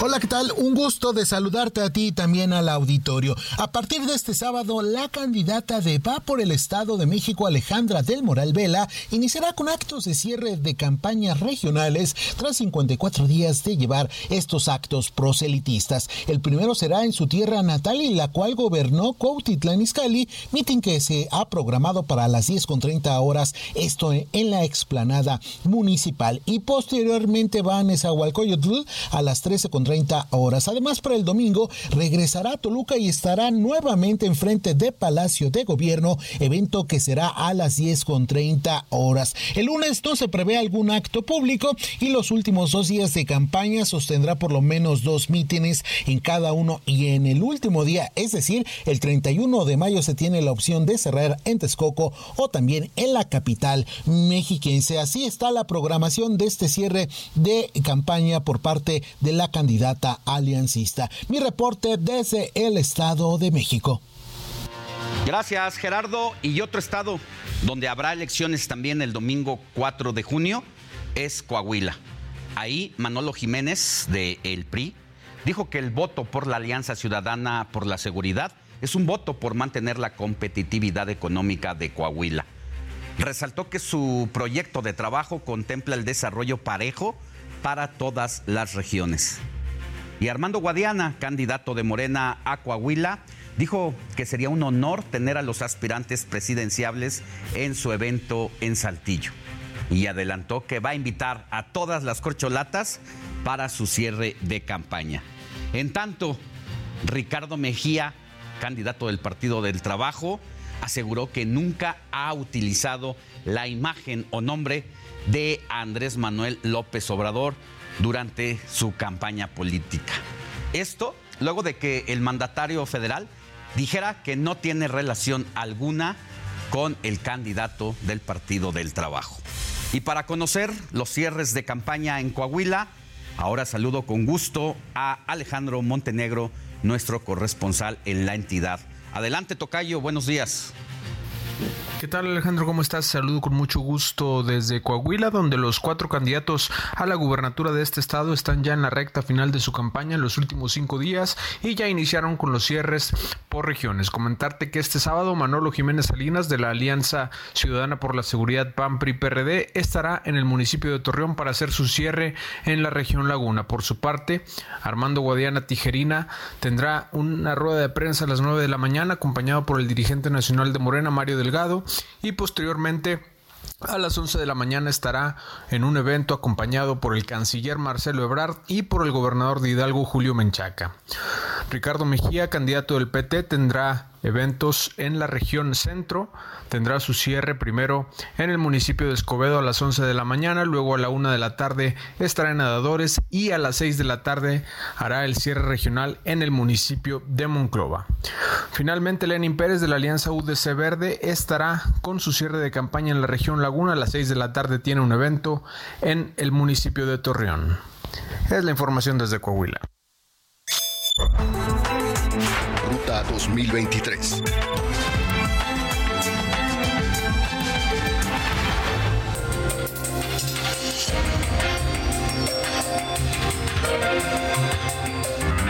Y ahora es momento de conocer qué hicieron los suspirantes a la presidencia de la República. Y comenzamos con la jefa de gobierno, Claudia Sheinbaum. La jefa de gobierno de la Ciudad de México, Claudia Sheinbaum, dejó en claro que respetará cualquier decisión del partido, ya que no tiene que ver solo con una persona, sino con el acuerdo de varios actores. Yo voy a aceptar el resultado de la encuesta, eso lo he dicho varias veces y no, no tengan la menor duda, yo jamás voy a traicionar por lo que siempre he luchado, por la democracia, por la transparencia y por la justicia social.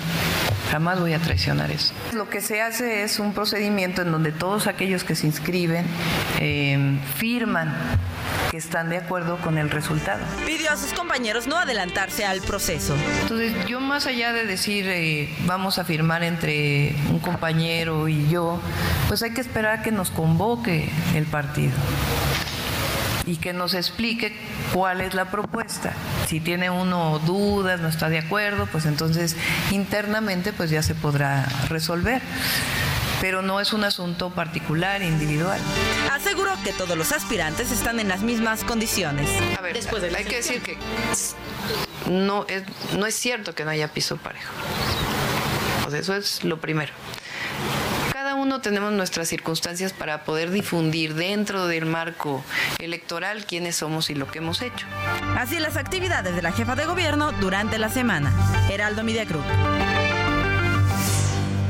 Bueno, se notaba un poco confiada la jefa de gobierno y cómo no, si las últimas encuestas de distintos diarios nacionales la tienen en primer lugar, seguida con una diferencia de seis puntos de Marcelo Ebrard y muy, muy, muy por detrás el secretario de Gobernación Adán Augusto López, de quien le presentamos aquí sus actividades. La corcholata paisana Ana Augusto López estuvo en la inauguración del tercer Festival Internacional del Café en Chiapas, donde pidió unidad y lealtad con el presidente López Obrador, rumbo a la continuidad de la 4T. Y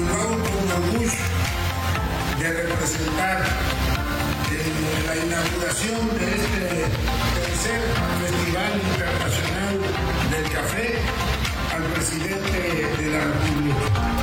Durante la semana visitó la Confederación Nacional de Organizaciones Ganaderas en Chihuahua. Yo soy del mero Chihuahua, del mineral del Parra.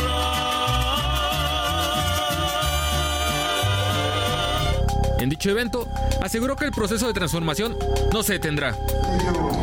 Y se lo digo con franqueza y con firmeza. Habrá larga vida para este proceso de transformación que ya ha iniciado. Asimismo, participó durante la reunión que encabezó con López Obrador en Palacio Nacional con gobernadores morenistas y servidores de la nación. El viernes estuvo en su natal Tabasco acompañando al presidente López Obrador. Y para este sábado, el paisano del presidente estará de gira en Michoacán. Roberto Martínez, Heraldo Media Group. ¿Y qué hizo Ricardo Monreal durante la semana? Aquí le presento los detalles. El hijo desobediente de la 4T, Ricardo Monreal, se mantiene sereno de cara a las elecciones, aunque lo que sí pide es no confrontación y apoyar a los candidatos del partido en el Estado de México y Coahuila. Eh, no podría decirle que estoy tranquilo, pero sí estoy eh, prudente por la elección del Estado de México. No quiero contribuir a ruido innecesario o actitudes de confrontación por lo del procedimiento y la convocatoria cuando tenemos enfrente dos procesos que requerimos de unidad. Durante el segundo panel del Verde Ecologista de México, Monreal elogió a dicho partido y pidió que no apoyen en estos momentos a las corcholatas. Que escuchen a todos. Este carguen los dados ustedes todavía. Eh, les dije, todavía van a pasar muchas cosas. Advirtió que sin su apoyo podría haber problemas. Tenemos que estar juntos porque se pone en riesgo la elección presidencial. Este viernes fue a Tlaxcala donde se reunió con mujeres. Iván Márquez, Heraldo Media Group. Y bueno, el que sí de plano dice aquí no hay piso parejo en esta competencia interna es el secretario de Relaciones Exteriores, Marcelo Ebrard. Muy contrario a lo que dice la jefa de gobierno. Aquí le presento qué actividades tuvo ayer. El canciller Marcelo Ebrard también metió fuerte presión a Morena para la definición de la candidatura presidencial. Y es que anunció que un día después de las elecciones del Estado de México y Coahuila, hará una propuesta para garantizar condiciones en el partido. estoy contento porque ya encontré una fórmula utilizando innovaciones tecnológicas y nuevas ideas que Morena mismo ha llevado a cabo en varios aspectos, en varios ámbitos. Entonces eh, la voy a desarrollar y se las presento y se las comparto el día 5 de junio. Además, fue arropado en la Asamblea del Verde Ecologista de México.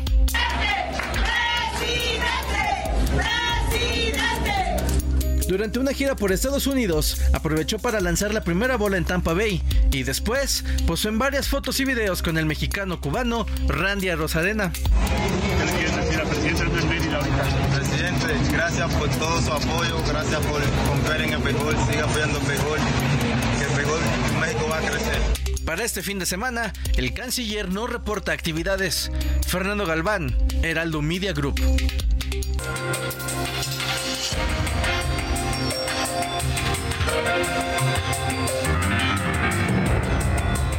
Oiga, y ahora sí, la oposición también comienza a calentar la carrera a la presidencia de 2024. Nada más que mire qué cosas. El dirigente nacional del PRI, Alejandro Moreno, presumió que cumple con los requisitos para aspirar a la candidatura a la presidencia de Va por México. Además de que cualquier aspirante de su partido podría conseguir las firmas para competir por la candidatura. Y por su parte, Santiago Cris Miranda, aspirante a la candidatura también de la coalición Va por México, en este caso hispanista, afirmó que se ajustará al consenso de las fuerzas políticas y la ciudadanía para convertirse en el aspirante. De igual forma, resaltó su compromiso de liderar el proyecto al prometer detener lo que considera como la destrucción del país. Yo quiero, como quieran los partidos de oposición y como quieran en conjunto con la sociedad. Como quieran, quiero yo. Si quieren que baile samba, se bailar samba. Si quieren que baile banda, se bailar banda y hasta rock. ¿Usted cómo ve? ¿Cree que Santiago Krill tenga las agallas suficientes para ser el candidato de la coalición para el 2024? Bueno, mientras tanto, la senadora Lili Telles, quien también ha levantado la mano en búsqueda de la candidatura de la oposición a la presidencia, se quejó del método de selección que propuso el líder de Acción Nacional, Marco Cortés. Ante esto, el presidente López Obrador dijo en tono irónico que deberían de considerar a Lili Telles porque es muy atractivo lo que propone de que si gana la presidencia, ella va a encarcelar a López Obrador. Escuche. Y Lili Telles está muy bien posicionada en las encuestas, está en primer lugar. Además, es muy atractivo lo que propone. Dice que si ella gana, me va a meter a la cárcel. Lili, aguanta, el pueblo se levanta. Bueno, solo el presidente López Obrador puede darse ese lujo de apoyar, irónicamente claro, a sus adversarios. Lili Telle se queja del método que ha implementado de arranque su presidente nacional del partido, Marco Cortés, porque mire, quiere Marco Cortés que por lo menos cada aspirante para poder pasar a la siguiente fase de la competencia interna junte al menos un millón de firmas pero en el PAN pues, pusieron el grito en el cielo, porque dicen, ¿cómo un millón de firmas si la militancia de Acción Nacional ni siquiera llega a 400 mil integrantes? Por eso, después también de escuchar al presidente de la República, la senadora respondió, Andrés, controla tu estrés, la gente se cansa de tanta tranza y ni así alcanzarás la fianza.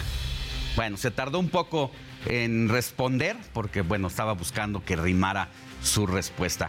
Pero el presidente López Obrador no solo ha tenido problemas con la oposición, sino también con diversos políticos del continente.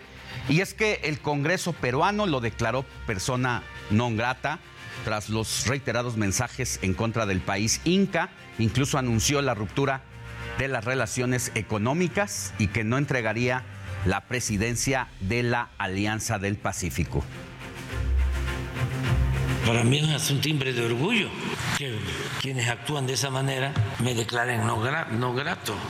Es mucho pueblo, mucho pueblo el de Perú para tan poco gobierno. Es que no está de acuerdo el presidente con la llegada de Dina Baluarte a la presidencia de Perú, quien ella tachó de ignorante a López Obrador. Respecto de las palabras del señor López allá en México, pues un poco haciendo retórica lo que él dice, yo diría mucha ignorancia para tanta inteligencia de un pueblo mexicano. Gracias. Bueno, es que el presidente dijo que no le gustaba meterse en la política interna de otros países, que él respetaba el principio de la diplomacia de no intervención a asuntos que no le correspondían, pero en esta ocasión dejó de lado la diplomacia para desconocer a la presidenta de Perú. Mire, la Alianza del Pacífico está conformada por cuatro países miembros y 61 estados observadores. Los principales logros son actividades conjuntas en comercio, inversión y turismo. Integraron las bolsas de valores en el mercado integrado latinoamericano y ha beneficiado a 2.813 estudiantes, han emitido visas de turismo entre los países y fuertes negociaciones con otras naciones. ¿Por qué le cuento esto? Porque a quien le toca presidir esta asociación de países en, esta, en este tipo de negociaciones es precisamente a Perú pero el presidente de la República mexicano, que debe de entregar la estafeta, pues simple y sencillamente dice, yo no se la voy a dar a Perú, en todo caso se la doy a Chile. Y es que además del conflicto en Perú durante la semana, arremetió en contra del gobernador republicano de Florida, Ron DeSantis. Escuchemos. Su politiquería, ¿no? De los migrantes era porque quiere ser el candidato del Partido Republicano. Ojalá y los hispanos de Florida despierten y no le den ni un voto. Mire, pues el presidente ya dejó de lado, le decía, en el caso de Perú, pero también en el de Estados Unidos, ya se metió de lleno en los asuntos internos y es contradictorio al discurso que nos presentaba durante sus mañaneras, donde dejaba claro que la política exterior de nuestro país era respetar la soberanía y la autodeterminación de los pueblos. Así lo decía Andrés Manuel López Obrador. Nosotros eh, siempre hemos eh, actuado con respeto a la política interna de otros países así lo establece nuestra constitución. Son principios de política exterior, la no intervención, la autodeterminación de los pueblos. Bueno, pues vamos a ver el presidente con qué nos sale esta semana y hacia dónde apunta sus próximos misiles internacionales. Vamos a cambiar de tema porque le tengo información de última hora. Mire, la secretaria de Seguridad Ciudadana a nivel federal, Rosa Isela Rodríguez, levantó la mano como aspirante al gobierno de la capital, aunque aclaró que será lo que digan los chilangos. Así lo dio a conocer en entrevista con Sin embargo. Lo que me lleva a responder es una cosa. Lo que digan los chilangos, yo voy a hacer lo que digan los chilangos. Yo no levanté la mano para meterme a las encuestas. O sea, las casas encuestadoras te ponen ahí, hacen su... Bueno, pues tiene una larga trayectoria Rosa Isela en la Ciudad de México. Ha ocupado diversos cargos con los últimos tres jefes de gobierno, incluyendo la jefa actual, de donde dejó sus actividades para irse a ocupar el puesto de secretaria de Seguridad Ciudadana Federal, porque el presidente de la República se lo pidió. Y ahora, pues se destapa prácticamente Rosa Isela donde tiene fuertes posibilidades. No olvide que se puede poner en contacto con nosotros a través de nuestro WhatsApp, que es 55 91 63 51 19. Ahí puede enviarnos saludos, preguntas, felicitaciones, pero sobre todo denuncias ciudadanas, porque somos el enlace con la autoridad correspondiente. Y ya tenemos un mensajito antes de irnos a una pausa.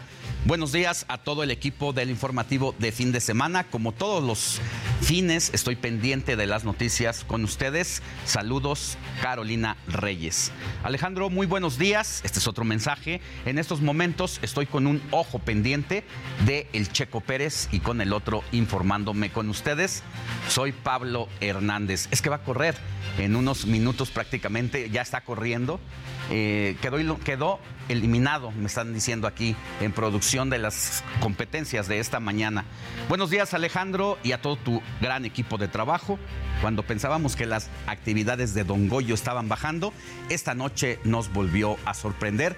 Esperemos no pase a mayores. Soy Julio González de Puebla.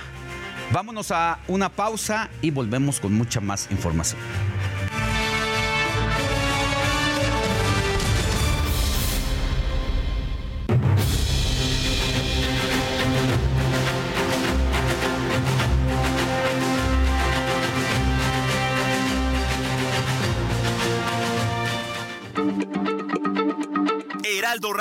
La H se lee, se comparte, se ve y ahora también se escucha.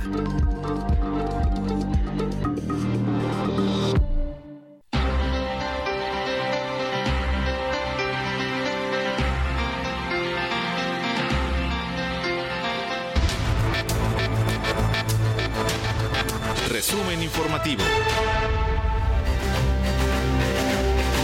En España terminaron las campañas. Este domingo se elegirán autoridades municipales y autonómicas. Esta contienda llegó a su fin en medio de escándalos por presunto fraude electoral que afecta principalmente al Partido Socialista Obrero. La Fiscalía ya investiga los hechos y por el momento hay 32 personas detenidas acusadas de dar sobornos para la compra de votos. La Corte Constitucional de Guatemala rechazó tres apelaciones contra la decisión del Tribunal Supremo Electoral de anular la inscripción como candidato a presidente de Roberto Arzú, postulado por el partido derechista. Podemos, en su propuesta electoral, abogaba por reactivar la pena de muerte. El tribunal también anuló la candidatura de la líder indígena Telma Cabrera. En sus primeras 24 horas de campaña, el republicano Ron DeSantis recaudó 8.2 millones de dólares. La cifra incluye montos aportados en línea y 11 donaciones. Los simpatizantes se mostraron optimistas y confiaron en que DeSantis será el ganador de la candidatura para la presidencia de Estados Unidos. En Estados Unidos, la consultora de seguridad Praetorian, con sede en Houston, Texas, distribuyó un libro con la imagen de Winnie Pooh, donde explican qué hacer en caso de un tiroteo. Las principales recomendaciones son correr, esconderse y, si no hay otra opción, luchar contra el agresor. Un sismo de magnitud 6.2 sacudió a una costa cercana a Tokio. El servicio de trenes se detuvo temporalmente y se descartó riesgo de tsunami. Las autoridades nucleares de la región tampoco detectaron anomalías en la planta nuclear. China está alerta por otra posible ola de COVID. Se trata de la variante XBB que amenaza al gigante asiático desde finales de abril. Las autoridades del país prevén hasta 65 millones de infecciones por semana. Y otra pandemia podría avecinarse. Se trata de la enfermedad X que ya azota la República Democrática del Congo. El actual brote de ébola ya mató a 18 personas y de acuerdo con expertos puso en aprietos al Consejo de Salubridad de la región y a la Organización Mundial de la Salud. La ciudad de Belém en Brasil será la sede de la COP30 en 2025. El anuncio fue hecho por el presidente brasileño Luis Ignacio Lula da Silva. De acuerdo con la Cancillería, el lugar fue elegido por las Naciones Unidas el 18 de mayo.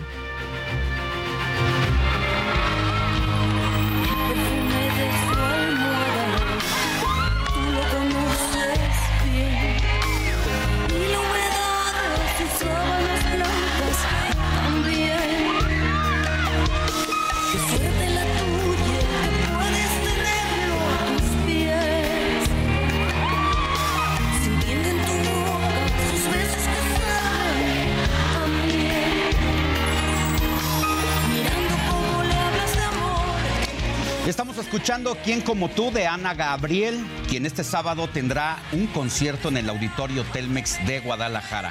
Escuchemos un poquito más de esta cantante de la voz ronca.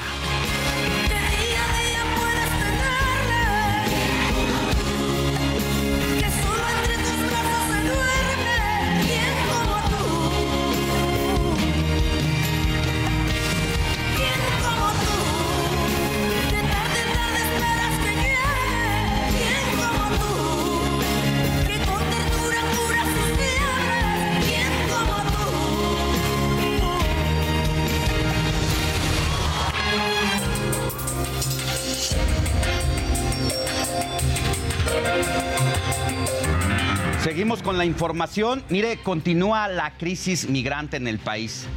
Y es que 175 extranjeros fueron rescatados en el tramo carretero Tuxtla Gutiérrez, la Angostura, en el municipio de Chiapa de Corzo, en Chiapas.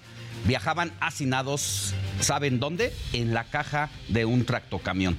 Según la red de documentación de las organizaciones defensoras de migrantes, al menos 20 refugiados de la sociedad civil ubicados en 15 estados del país están sobrepoblados, por lo que alertaron a las autoridades a llevar a cabo acciones en defensa de los miles de extranjeros que transitan por el país y que buscan llegar a los Estados Unidos en busca del sueño americano. Y para muestra, en la Ciudad de México abrirán al menos tres nuevos albergues migratorios porque los que hay están saturados. Estos van a contar con servicios de dormitorio, alimentación y serán instalados en Tláhuac y Xochimilco. Es que los que actualmente hay, le digo, están abarrotados. No hay lugar para una sola persona. En la Plaza Giordano Bruno de la alcaldía Cuauhtémoc, algunos extranjeros permanecen en la incertidumbre. Y vámonos con Gerardo Galicia, nuestro compañero reportero, quien está en ese punto y nos tiene todos los detalles. Mi querido Jerry, ¿cómo está la cosa por allá?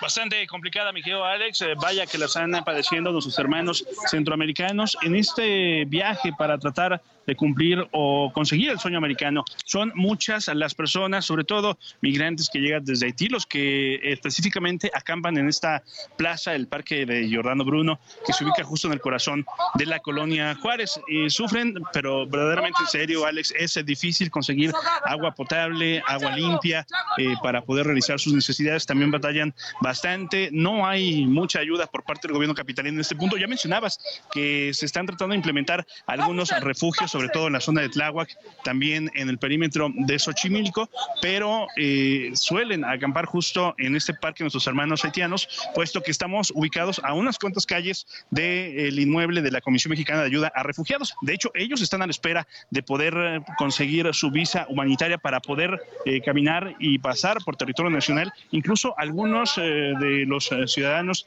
centroamericanos sencillamente ya, ya no quieren, ya no quieren, ya no quieren o ya no pueden llegar hasta los Estados Unidos y algunos otros están buscando tratar de tramitar una visa de trabajo. Por este motivo, acampan justo en este punto. Como podrás apreciar, la situación es bastante compleja. Son familias completas, muchos jóvenes, pequeñines que están sufriendo, no hay alimento, el agua es escasa, eh, hay personas que sencillamente los corren de sus fachadas y estas eh, personas sencillamente acampan donde pueden. Cabe mencionar, Miguel Alex, que la situación es bastante complicada toda vez que siguen llegando hasta este punto y eh, cabe mencionar que para nuestros amigos que van a transitar en esta zona, pues sencillamente se van a encontrar con el cruce constante de personas y lo que vemos eh, a la distancia es que siguen y siguen llegando migrantes mexicanos justo a esta, la plaza Giordano Bruno. Por lo pronto, mi querido Alex, es el reporte, seguimos muy pendientes. Jerry, para quienes nos siguen por el Heraldo Radio, nárranos un poquito de estas imágenes que nos presentas, que son campamentos literal expuestos a la a la intemperie que se las han ingeniado que con bolsas negras, que esas que luego se usan para la basura, han improvisado una especie de casas de campaña. Sí, exactamente. Para protegerse del agua, mi querido Alex, eh, prácticamente deben cortar algunas bolsas utilizadas para la basura. Veíamos una escena eh, bastante dramática hasta algunos momentos. Un joven, una persona que sabe de la problemática que viven nuestros hermanos centroamericanos, eh, trajo algunas cajas para poderlas regalar y estas ah, prácticamente estuvieron a punto de provocar una pelea precisamente porque son utilizadas como cama. Es una situación muy precaria la que viven nuestros hermanos justo en este perímetro, así que para las personas que pueden donar ropa, tal vez comida, eh, va a ser bien recibida justo en, esta parque, en este parque que se ubica en el corazón de la colonia Juárez. regresamos contigo más adelante, Jerry, cuídate mucho que te trasladas en la motocicleta por todos los puntos de la ciudad buscando las historias que aquí nos reflejan una situación dramática en este caso. Buen día. Con todo gusto, seguimos pendientes. Hasta pronto. Por cierto, hoy se cumplen dos meses de la tragedia en la estación migratoria de Ciudad Juárez, Chihuahua. ¿Recuerda? Esta que conmocionó a todo el mundo porque dejó la muerte de 40 extranjeros. Luego de un incendio, dichas instalaciones quedaron fuera de operación de manera definitiva. Pero, ¿qué ha pasado? Nuestro corresponsal, Federico Guevara, nos tiene todos los detalles. Federico, buen día. Efectivamente, Alejandro, como tú bien acotas, desde que sucedieron estos trágicos hechos, pues lo que ha sucedido aquí en esta fronteriza ciudad es técnicamente nada. Es decir, una vez que sucedió la tragedia, un grupo de migrantes se apostaron a las afueras del Instituto de Migración en protesta y permanecieron ahí hasta hace unos pocos días que fueron desalojados por autoridades municipales. Después de la salida de vigencia del título 42, el panorama parecía que iba a cambiar en cuanto a la relación con los migrantes, eh, pero pues esto no ha sucedido, ya que por órdenes del Instituto Nacional de Migración, esta, este edificio y esta delegación fue técnicamente clausurada. No hay hasta el momento, hay autoridad, pero no hay una oficina en donde el migrante llegue y trate de hacer su solicitud. Los migrantes, muchos de ellos que son ya deportados, prefieren hacerse a la idea de buscar este permiso migratorio que les permite laborar seis meses con una extensión de otros seis meses para tratar de buscar la oportunidad de intentar hacer todo su proceso de solicitud de asilo de una manera, eh, vamos, por la legalidad, porque pues ahora sí está el título octavo. Con el título octavo, si te detienen y llegas y ingresas ilegalmente los Estados Unidos, serás deportado automáticamente. Hasta aquí la información. Bueno, y mientras le llega la justicia a estas 40 familias, el titular del Instituto Nacional de Migración duerme tranquilo, así lo ha manifestado. Para analizar el fenómeno migratorio, Hago contacto con el abogado Paul González. Él es especialista en Derecho Internacional y Migración. Abogado, muy buenos días, gusto saludarle. Alejandro Sánchez, eh, un gusto el poderte saludar desde aquí, desde la frontera norte de México. En este momento estoy en El Paso, Texas, en Estados Unidos, que es la frontera sur. Saludos. ¿Qué situación tan dramática siguen viviendo los migrantes que vienen de distintas, distintas naciones en busca de una mejor vida? ya sea que hayan sido expulsados por la pobreza, por la violencia, pero todos tienen la misma causa, llegar a los Estados Unidos, trabajar para tener un pan que comer, donde dormir, pero la situación se complica y México capta cada vez más migrantes y no hay una opción que garantice que puedan tener un mejor modo de vida. La migración no es un fenómeno nuevo, la, magnitud de, esta crisis migratoria no tiene precedentes. Actualmente hay más de 82 millones de personas en todo el mundo que se han visto obligadas a abandonar sus hogares y, y, la, mayor cifra registrada incluso por las Naciones eh, Unidas desde la Segunda Guerra Mundial. Desde el principio de 2022, eh, eh, Alejandro, se ha producido un aumento masivo del número de refugiados, migrantes y por supuesto retornados en tránsito por tierra hacia el norte a través de, de, Centroamérica y las condiciones eh, precisamente que prevalecen de, los trabajadores ilegales fuera de, su país de origen les hace, los hace sumamente vulnerables. Los refugiados, los migrantes siguen siendo uno de los grupos más vulnerables de la sociedad y a menudo se enfrentan a la xenofobia, discriminación, eh, condiciones de vida, de vivienda y, trabajos eh, deficientes. Y bueno, pues eh, precisamente con la, entrada ¿verdad? del título 8 y la salida del título 42, esto nos da precisamente una, una situación todavía aún, aún peor. el título 42 se refiere exclusivamente a servicios de salud y esto fue implementado precisamente y está codificado en la ley de, Estados Unidos, pero tiene que ver con, con salud y, fue implementada precisamente eh, eh, con un brote de meningitis que se dio en esos tiempos, en 1929, donde en un momento dado no dejaron entrar algunos barcos a Estados Unidos. Y eso tiene que ver precisamente con la salud. Ahora con el título 8, por supuesto. Nada más, nada más abogado, permítame para que quienes nos escuchan y nos siguen también por televisión y radio, decirles que este título 42, como usted bien lo llama, es eh, por asuntos de salud. Eh, con el tema de la pandemia del COVID-19 se reactivó este título 42, que significa que los extranjeros que buscaban llegar al país de los Estados Unidos de manera ilegal y a ser detenidos por la patrulla fronteriza, de inmediato eran deportados sin ningún procedimiento de por medio como ocurre en otras circunstancias. Así es, así es, eh, Alejandro. Eh, eh, es decir, eran, expulsados los migrantes de Estados Unidos bajo este título y en un momento dado fueron facultados las autoridades migratorias, los CBPs, los de, la Border Patrol, ¿verdad?, que existen en Estados Unidos, eh, incluso cualquier otra autoridad, llámese la, policía del estado donde ellos cruzaran, eh, inmediatamente eran eh, a estas corporaciones que se encargan de la seguridad nacional norteamericana y entonces eran precisamente deportados, expulsados y estaban siendo precisamente los, los, los ah, expulsaban hasta México, a las fronteras, a la frontera norte de México. Difícil saber qué va a pasar, pero Mientras tanto, la gran pregunta es, ¿le estamos haciendo la chamba a los Estados Unidos al detener a los migrantes, retenerlos en nuestro país?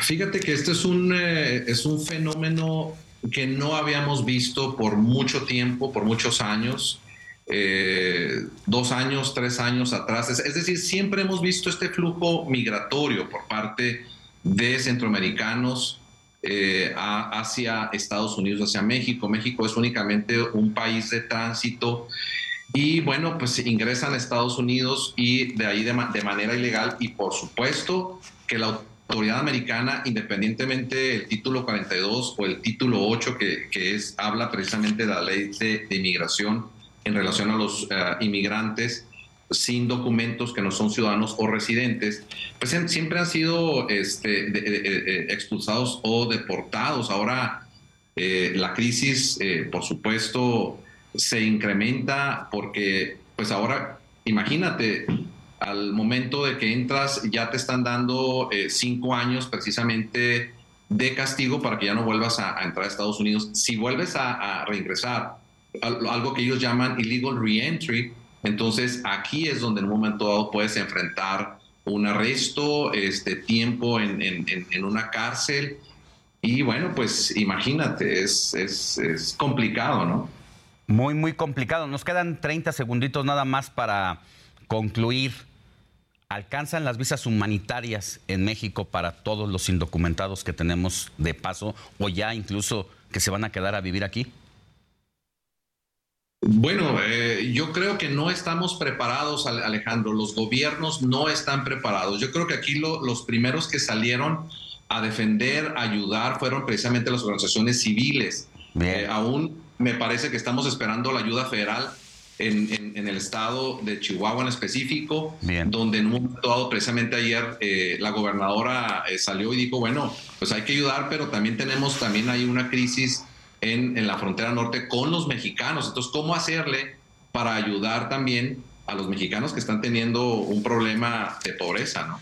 ¿Qué tema, qué tema de largo de larga discusión y ojalá en la próxima volvamos a platicar con usted, Paul González, especialista en Derecho Internacional, Inmigración y quien está viendo en primera línea todo este fenómeno allá en la frontera del lado de los Estados Unidos. Que tenga buen día.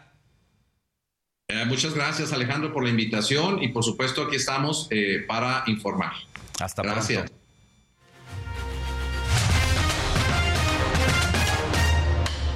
Deportes.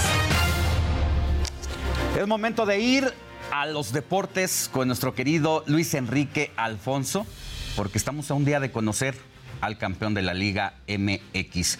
Mi querido Luis Enrique, no empieces, por favor. ¿Cómo estamos, Alex? Un gusto saludarte. Eh, no quiero decir nada. Yo la verdad es que nada más te abrazo a la distancia, como todo el americanismo, que se quedó esperando la, la la final, ¿no? Pero bueno, oye, hace unos minutos, antes de hablar de la Liga MX, terminó la prueba de clasificación del Gran Premio de Mónaco. Desafortunadamente, Checo Pérez cometió un error en la parte de la Q1, se divide en tres partes la prueba de clasificación, apenas arrancando. Tuvo un despiste en la curva de Sandebot, que es la número uno de las más complicadas. Estrelló su RB19 y con eso va a arrancar del último lugar. Puede haber remontada, lo dudo mucho porque este es un circuito en donde casi no hay rebases, donde son prácticamente de estrategia desde los boxes y Checo va a salir último del Gran Premio de Mónaco. El año pasado lo había ganado, esta vez no le fue bien. En una de las pruebas de clasificación, Alex, de las más espectaculares que se ha vivido en los últimos años en la Fórmula 1, el domingo puede ser quizá una procesión y medio aburridón, pero los sábados eh, Max Verstappen por 86 milésimas le robó la pole position a Fernando Alonso, que estuvo a nada de lograr su pole número 23 de su carrera en tercero Charles Leclerc. De verdad, no les miento ni exagero cuando les digo que fue una prueba de clasificación brutal. Y este fin de semana, Alex, hay 12 eventos que pertenecen a la triple corona del automovilismo, que es la Fórmula 1, el Gran Premio de Mónaco, que eh, si eh, podemos ver en las imágenes, en 2005 hubo una quizá de las eh, eh, postales más dramáticas que se ha vivido en este, en este circuito, cuando Pastor Maldonado, piloteando para Williams, atropella a un comisario de pista. Eh, no ve que hay un accidente más adelante, ignora las banderas amarillas, de pronto la visibilidad es muy complicada y lo arrolla. Lo castigaron a Pastor Maldonado, no pudo correr un par de años en la Fórmula 1, pero después Em, digamos que eh, costeó los gastos del comisario que sufrió una lesión eh, en, la columna y pudo regresar a pilotear. Y en la Indy, en la Indy 500, donde Pato War está corriendo, también hay posibilidades de lograr un podio. Hay un accidente en 2017, Alex, en donde Nixon y Howard y, eh, protagonizaron una imagen escalofriante, es un óvalo donde los monoplazas van a más de 340 kilómetros por hora y esta imagen que realmente es brutal, donde pega con el monoplaza, sale volando y afortunadamente sin problema ni daño alguno, es decir, algunos golpes, moretones, obviamente con, con toda la realidad distorsionada, pero esto es lo que se ve en uno, un circuito callejero que hay que ir pegado a, a los muros y a otro en donde realmente arriesgas tu vida en un óvalo, en donde la mínima, la mínima variabilidad en el, en el volante puede haber contradicciones. ¿Qué te parece, Alex? Bueno, pues entrada, de entrada no recuerdo que le haya pasado algo como lo de esta ocasión al Checo. ¿Ya le había ocurrido que se fuera hasta el último lugar? Sí, había ocurrido, había ocurrido. Eh, el problema es que no en Mónaco. En Mónaco es realmente casi imposible. ¿eh? O sea, digamos, Checo puede subir cinco o seis lugares. Llegar a media parrilla sería una, una verdadera eh, odisea, una, una verdad, sí, claro, un carrerón. Es muy complicado. Todo puede pasar en Mónaco, pero se ve muy, muy complicado y es una pena porque estaba a 14 puntos de Max Verstappen y ahora, que donde es, no sé si vaya a sumar, pues realmente el gap se va a abrir mucho, mucho mayor. Pero bueno, oye Alex, y ya para terminar, antes de que se acabe el tiempo, eh, las entradas, la reventa para la final de mañana de Chivas contra Tigres está por, por los aires. De pronto esto que manejan de 1.200 y 4.500 los más caros, es, es nada más maquillarle, es, es, es, fútbol cosmético porque se está llegando a hablar de 90 mil pesos para conseguir mm. un boleto mañana en el Akron, 40 mil el más accesible, pero 90 mil, ¿eh? 90 mil. Ahí vemos precios de 28 mil, de 14 mil, pero estos fueron durante la semana. Conforme se acerca ya el partido, eh, Chivas, eh, obviamente siendo los equipos más populares, pues obviamente se incrementa. ¿Cuál es la razón, Alex? Una de las razones y motivos es la afición del rebaño que vive en Estados Unidos y que paga en dólares y que no está costeando para venir. O sea, no está guardando el cochinito. Los paisanos quieren ver a sus chivas en el Akron y esto está realmente volando los precios. ¿eh? ¿Cuánto le caben al Akron? ¿45 mil? Más o menos. Más o menos. Más menos, pero no, bueno, va a estar hasta los pasillos. Te aseguro que va a haber reventa y sobrecupo. Te lo estoy diciendo desde ya. ¿Tu pronóstico? Mi pronóstico es un partido pichicatero como fue la ida, un bodrio por los estilos y las formas que van a ir alargando hasta el final, al menos de que haya un gol al principio, pero creo, siento que Chivas va a ser campeón. Yo sé que te molesta, al americanismo le da como roncha, pero lo siento mucho, Alex. Bueno, ni hablar, pues ¿qué te puedo decir después de lo que pasó hace una semana? Hay que saber perder y si el Chivas, la verdad es que hizo una sorpresa, haber llegado ya a la clasificación y llegar a la final, ya, fuera de serie. Es un tema que tienen estos dos equipos, Alex, que como la verdad ya cumplieron, o sea, Chivas, pero ni en su cabeza estaba llegar a semifinales, y mucho menos Tigres llegar a una final. Yo creo que no, no, están dispuestos a arriesgar tanto. Para mí sería lo contrario. Si no tienes nada que perder porque ya lograste, pues al menos que se vea un fútbol, si no digamos más vistoso, porque los estilos no lo van a cambiar, más intenso, que parezca una final, Alex, es lo que estamos pidiendo. Y más cuando la afición va a pagar más de 50 mil pesos. Sí, que van a venir los paisanos desde los United para ver a sus chivas, pues ojalá den el espectáculo y se mueran en la cancha. Gracias, Luis Enrique. Alfonso, te mando un abrazo y nos escuchamos la siguiente. Un gran abrazo, Alex, y mi más sentido pésame. Gracias, suerte. Vámonos a una pausa y volvemos con más información.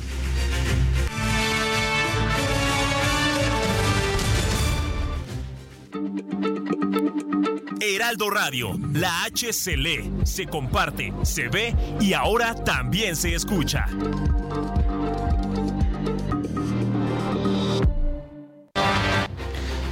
Ya estamos de vuelta en el informativo de fin de semana. Son las 9 de la mañana con 30 minutos hora del centro del país.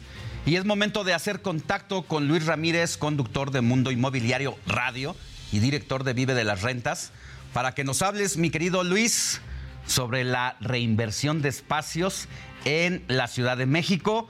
Y me dice un pajarito que andas allá en las Alemanias, en Berlín.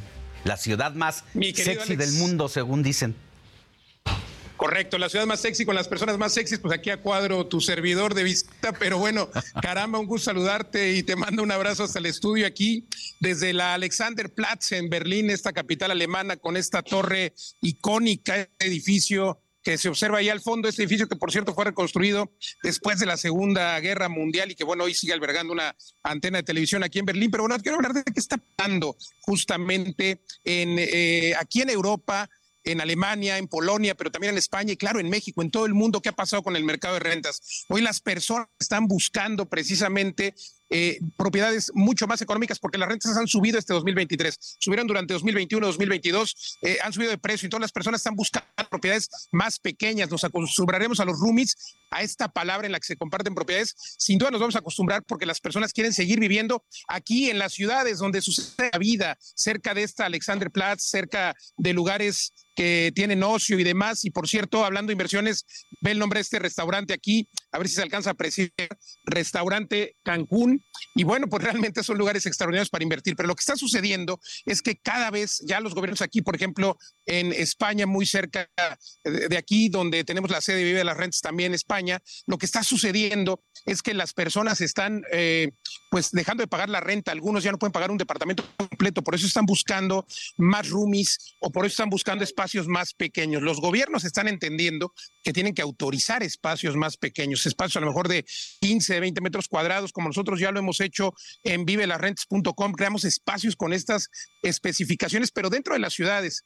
Y bueno, pues eh, en algunos eh, países como este, eh, los gobiernos están buscando cómo ayudar a las personas a pagar su renta, porque han subido 20-30% de las rentas, igual que en muchos países del de, el mundo, incluido, por supuesto, nuestro México. Pero lo más interesante, eh, Alex, es que, bueno, pues eh, esta es la confirmación de lo que yo he venido diciendo. Er, es el momento de invertir, era el momento de invertir hace un año, es el momento de invertir hoy justamente en inmuebles que te generen altas rentabilidades, porque estamos transitando un mercado de rentas. Aquí en Europa, el 50% de las personas viven en un inmueble rentado. Las nuevas generaciones, los millennials, los centennials, no pueden comprar casa y, y otros no quieren.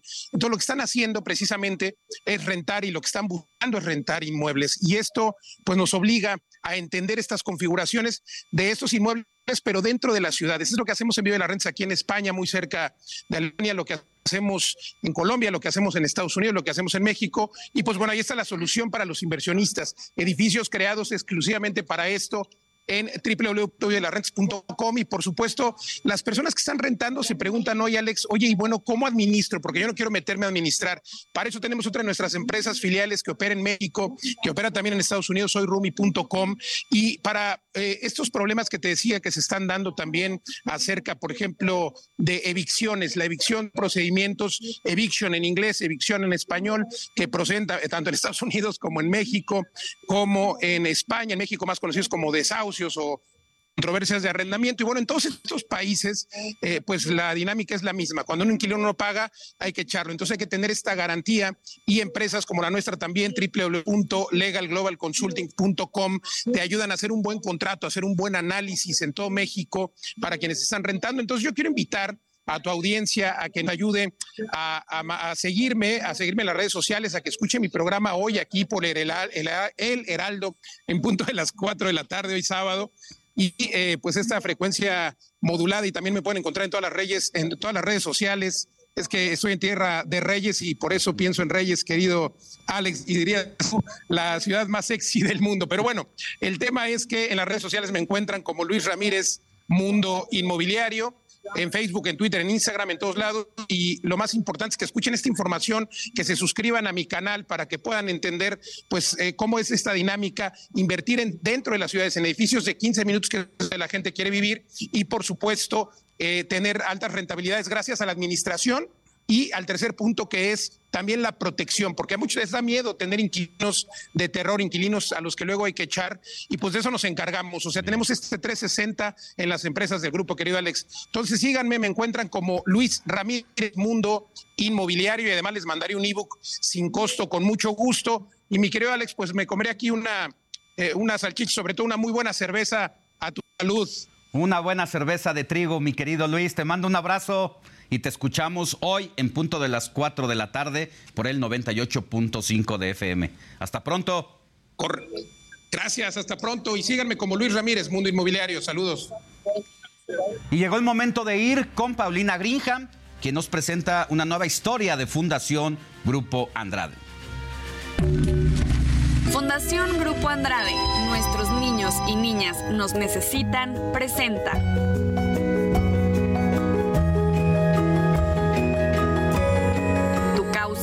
Mi causa alegría volver a saludarlos a todas y a todos ustedes que nos hace el favor de ver tu causa, mi causa. Yo soy Paulina Greenham y hoy van a ver qué interesante programa les tenemos, porque el medio ambiente es un tema extremadamente importante para todos. O sea, para muchas personas que se dedican a eso, pero para todos tendría que ser importantísimo.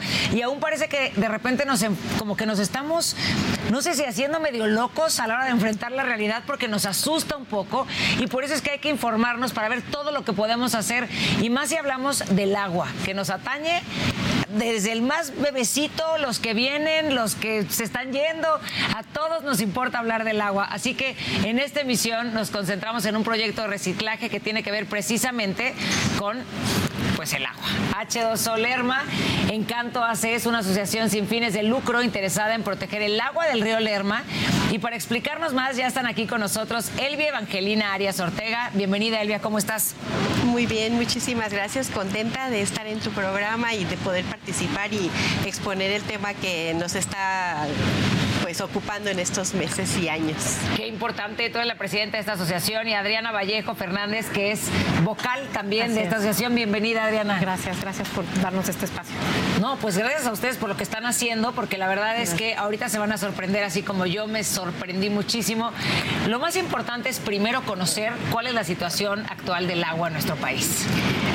Pues la situación del agua yo creo que es un poquito complicada de entender y yo creo que eso también ha sido una de las causas por las cuales pues hemos hecho muy poco para conservarla, ¿no? Nosotros tenemos tres fuentes de agua, la lluvia, el agua subterránea y el agua de los, de los ríos y de los lagos. Sin embargo, no podemos tener acceso a ella como nosotros quisiéramos porque ya no es de buena calidad en ninguno de los tres, de los tres puntos. Entonces, y pensando en que tenemos una escasez de agua ya que se, manifiesta con, la, presencia de eh, demandas en, en, varios municipios, hay marchas.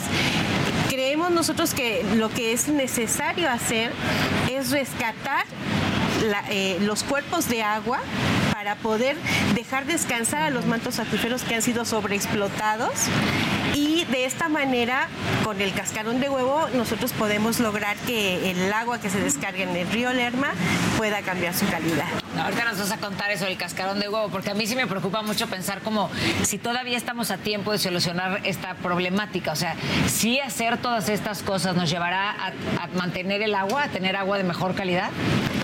Nosotros consideramos que sí, de hecho ya se hacen pruebas en una planta de tratamiento en Jocotitlán, se han utilizado los biofiltros, se ha mejorado muchísimo el agua, tanto así que se puede contar ya con la posibilidad de crear un estanque que en el que vivan peces para eh, abastecerlo solamente del agua que, resulta de, este tratamiento y de esta manera comprobar que el agua que sale de la planta tratadora es de buena calidad. ¿Y por qué el río Lerma justamente? Bueno, primero pues porque nosotros vivimos ahí, porque padecemos del olor que, lo, que lo caracteriza y con el que mucha gente lo identifica. Y, que se ha convertido pues en una situación bastante difícil de sostener, ¿no? Es un, es un olor muy feo que está constantemente, incluso en las mañanas nos despierta, nos hace toser, eso por un lado. Por otro, pues tenemos ya conocimiento de que los mantos acuíferos están siendo contaminados por la infiltración del agua que lleva el río Lerma. El río Lerma recibe descargas de agua industrial, recibe descargas de agua municipal y prácticamente lo se ha convertido en un drenaje, ¿no? Entonces, es imposible, la naturaleza tiene sus métodos para regenerarse, pero a este ritmo de, cómo se está, se, cómo se, se está utilizando el río es imposible que lo pueda lograr, ¿no? ¿Cómo es esto de las cáscaras de huevo? O sea, ¿por qué la cáscara de huevo puede ayudar al río Lerma? O sea, no, no, no puedo entenderlo. Ha sido un proceso de, estudio eh, pues muy amplio que se ha hecho a través de científicos e investigadores que han sustentado la fórmula porque se adhiere, haz de cuenta, por iones y neutrones y esos procesos químicos, capta con el, el magnesio y el calcio del cascarón, capta metales pesados. Ese es básicamente el sustento. Y entonces eso hace que los retire a la hora, o sea, como que lo cuelan cómo es. Es, es como si fuera un imán que atrapa esas moléculas y al hacerse moléculas más grandes ya no permiten que se, que se, se vayan hacia, hacia el subsuelo. Es decir, el, el suelo ha perdido su capacidad de, de retención de contaminantes precisamente porque ha perdido estos, estos dos minerales que son el calcio y el magnesio.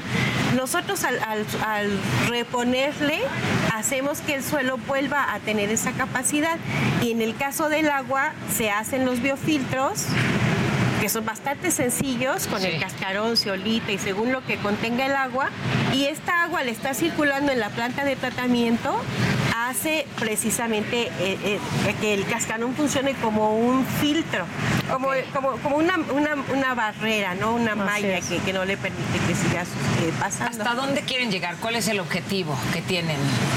Pues nosotros queremos volver a ver peces en el río Lerma. Ese es nuestro objetivo y nosotros creemos que sí se puede lograr fácilmente. Sí, eh, logramos. ¿Fácilmente? Sí. ¡Wow! Eso me gusta. Fácilmente. sí, es, es- fíjate que en la planta tratadora de Jocotitlán es una planta chiquita, se tratan 25, de 25 a 30 litros por segundo. Ok. Se logra retener materia orgánica, metales pesados, color y eh, es muy barato, no necesitamos hacer un gran gasto. De hecho, la, la estructura de la planta no requiere de una, de una adecuación para el, para el filtrado. Y el, el cascarón de huevo es donado por la sociedad. Nos- nosotros somos una asociación civil sin fines, sin fines de lucro y, eh, formada to- solamente por voluntarios. Entonces, a la planta de tratamiento le va a llegar de manera gratuita el cascarón o lo- a lo mejor lo que tendrían que hacer es ir a recogerlo y llevarlo para allá, ¿no? ¿Y cómo le hacemos nosotros como sociedad para unirnos a esto? Porque dices cascarón y tendría yo que llevarlo a algún lugar. ¿Qué- ¿Cuál es el proceso que le tengo que hacer al cascarón? Porque pues la- en general todos pues, lo usas el huevo y lo tiras, ¿no? Exacto. Mira, lo primero sería eso, el proceso de, de secarlo, triturarlo. Pero secarlo, ¿cómo? Porque a lo mejor podemos pensar que lo tienes que secar así. en- No, no, no, no, no. Así como lo acabas de usar, lo pones en una charolita, lo pones en el sol, lo expones al sol, al viento, se acaba secando muy rápido, no hay necesidad de enjuagarlo. Antes la, la gente, de hecho, pensaba y, y que lo teníamos que hacer, pero no es necesario. Ok. Y al final, pues se va a ir a, a- a- quizás a, a hacer una barrera, ya sea horizontal o vertical, que le decimos nosotros, que es depositar ese cascarón, ya sea horizontalmente o verticalmente, para que haga los filtros. O en el caso último de lo que estamos haciendo, que son las plantas del tratamiento, pues al final no necesita que lo hayas lavado. Al contrario, cuando lo lavas, pues estás contaminando más el agua. Entonces el chiste es. O, est- o le pones jabón o lo que sea. No, no es necesario. Entonces, solamente con eso, secado, triturado, lo puedes este, Poner una bolsita o algo. O en un costal de rafia, ya que tengas bastante, porque luego la gente llega con una bolsita así. Qué padre que lo hayas juntado, pero el- lo ideal sería que sea una cantidad importante, cuantiosa, que digas, ahora sí tengo mi medio costal, para que no sea estar trasladando pequeñas cantidades de, de cascarón. El- al contrario, lo que queremos es optimizar el, el, pues todo, ¿no? El proceso. Y que además, Entonces- bueno, a lo mejor te puedes unir con tu, la gente que vive eh, en tu colonia, con tu familia. Si tráiganme todos los cascarones ya y yo los llevo todos, ¿no? Entonces, Sí. a lo mejor tú dices, ves que yo no puedo consumir tanto huevo. Bueno, pues entonces junta todos los de tu privada, Así de tu es. colonia y les dices, tráiganme los cascarones y yo los llevo. ¿Y dónde se los llevamos o dónde las contactamos? Tal cual, tu edificio, tu escuela, tu parroquia, este, tu, tu grupo de amigos, ya sea los scouts, los rotarios, o sea, el- los, los concertistas, todo el mundo estamos, este, estamos, estamos invitándolos a todo el mundo a hacerlo y lo que queremos es eso, que haya participación en todos los sentidos. El ingenio de mexicano siempre gana y eh, queremos centros de acopio y queremos también que nos ayuden a ubicar, no nada más a pasar la voz del, del proyecto, sino a ubicar en donde, por ejemplo, hay plantas de tratamiento, contactar al municipio que tiene la planta de tratamiento o que tiene el pozo para trabajar ya directamente con, Pues con que eso- esa sociedad en su localidad. Que seguramente eso nos los van a poder explicar si las encontramos en las redes o en algún Así lugar. No sé cómo los podemos encontrar. En Facebook estamos como H2O Lerma con Encanto. En YouTube tenemos poquitos videos. Estamos H2O Lerma con Encanto. H2O Así es. Lerma con Encanto. Y en YouTube tenemos algunos videos, pero en la página de Facebook nos pueden contactar, contactar perdón, y nosotros les damos eh, las respuestas eh, por ese medio. Por ahí también pueden saber los centros de acopio que tenemos en Ciudad de México. Están incorporados algunos otros estados, pero básicamente es Estado de México y Ciudad de México en lo que Muchas gracias por estar aquí, gracias por lo que están haciendo y nosotros nos sumamos, por supuesto, para ser voluntarios de así, así de fácil. En lugar de tirar el huevo, lo pones a secar y podemos ayudar a que vuelva a haber peces en el río Lerma. Imagínense nada más. Gracias, por acompañarnos. Al contrario, gracias a ustedes. Muchísimas gracias por habernos acompañado hoy en una emisión más de Tu Causa, Mi Causa. Ya saben que nos pueden seguir en las redes sociales y además mandarnos todos sus comentarios. Cuéntenme qué opinan, qué más les gustaría saber. Síganos, platíquenos y no se pierdan la próxima emisión la, la siguiente semana. Yo soy Paulina Greencam. Fundación Grupo Andrade, nuestros niñas nos necesitan, presentó.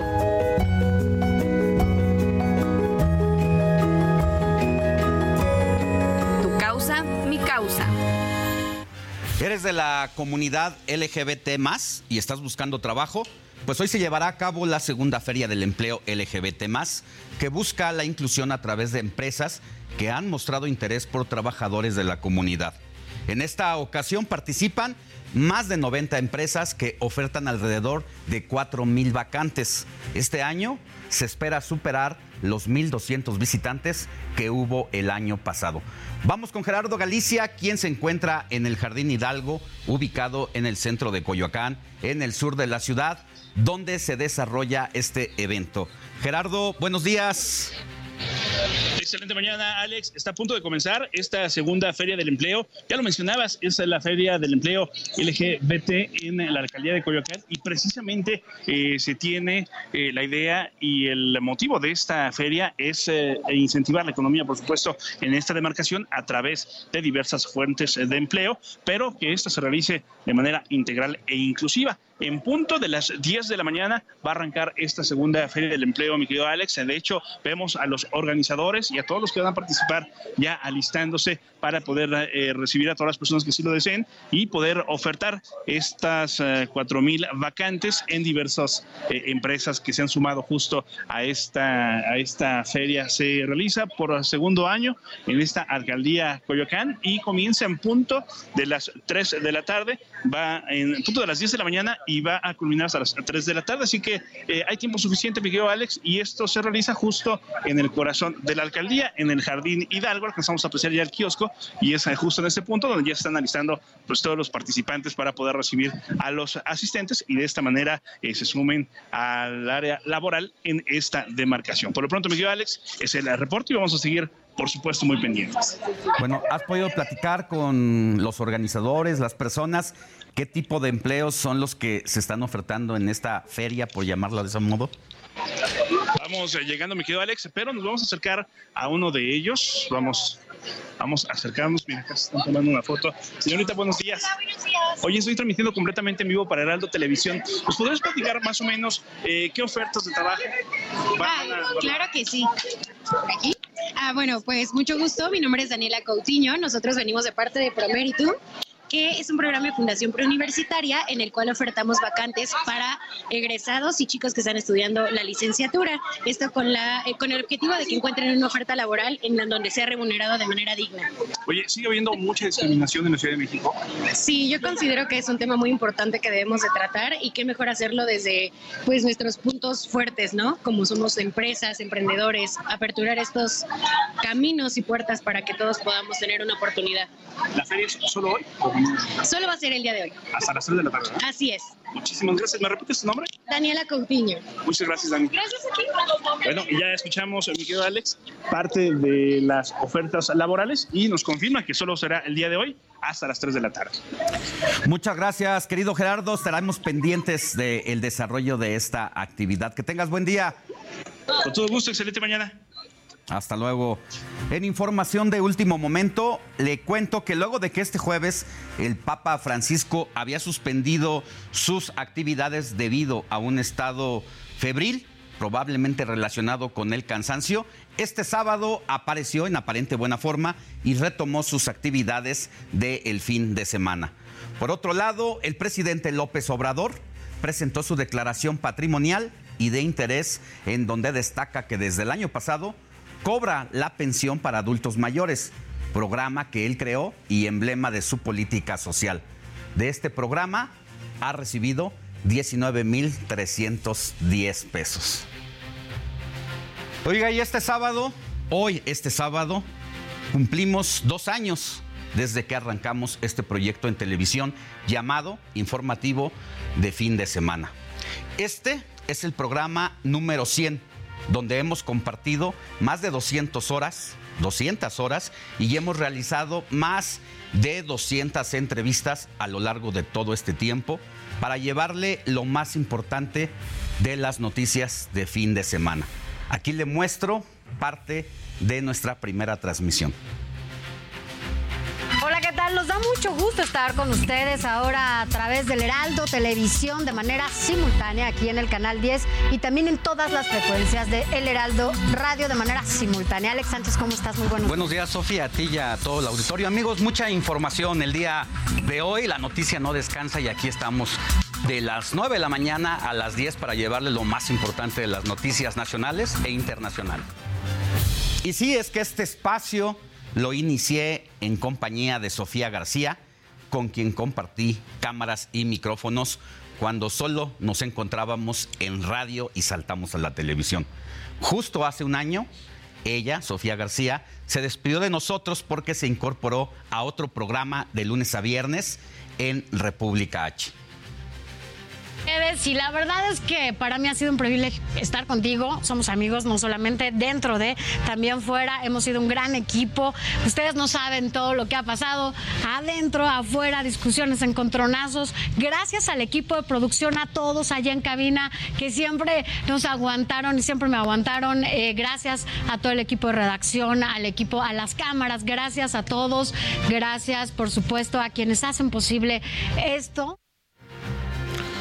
Durante este tiempo le hemos llevado hasta su pantalla coberturas especiales, entrevistas con personajes de la política, del deporte y del espectáculo, donde hemos conocido los momentos que han marcado sus carreras y aquí se los, le presento una parte tan solo de todas estas charlas. El peor error en la vida política de Jesús Zambrano. El peor error a estas alturas yo te diría, a lo mejor haber confiado en su momento y ayudado a Andrés Manuel a que creciera y que hoy está siendo un lastre para la vida nacional. Y decía, sí, güey, es que la ingeniería es mi esposa, pero la comedia es esta chaparra con la que va a bailar los sábados. Te trae loco. Sí, güey. La. Dejé de ser eh, americanista porque Televisa me vetó cuando yo trabajaba para Estrella TV en Los Ángeles. Como piedra preciosa como divina joya, valiosa de verdad. Si mis ojos no me mienten, si mis ojos no me engañan, belleza es.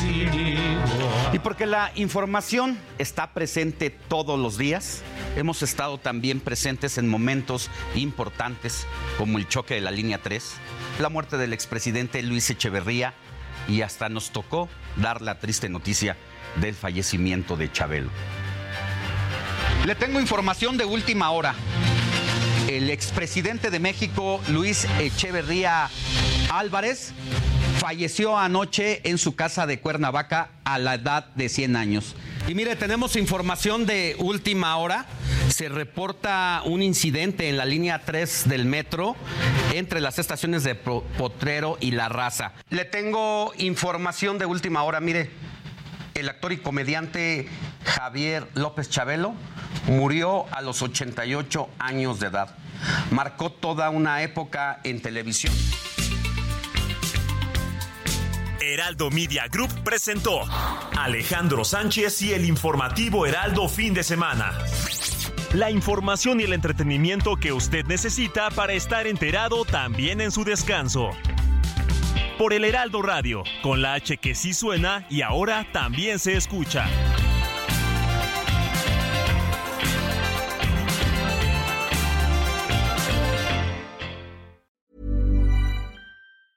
Planning for your next trip? Elevate your travel style with Quince. Quince has all the jet setting essentials you'll want for your next getaway, like European linen, premium luggage options, buttery soft Italian leather bags, and so much more. And is all priced at 50 to 80% less than similar brands. Plus, Quince only works with factories that use safe and ethical manufacturing practices.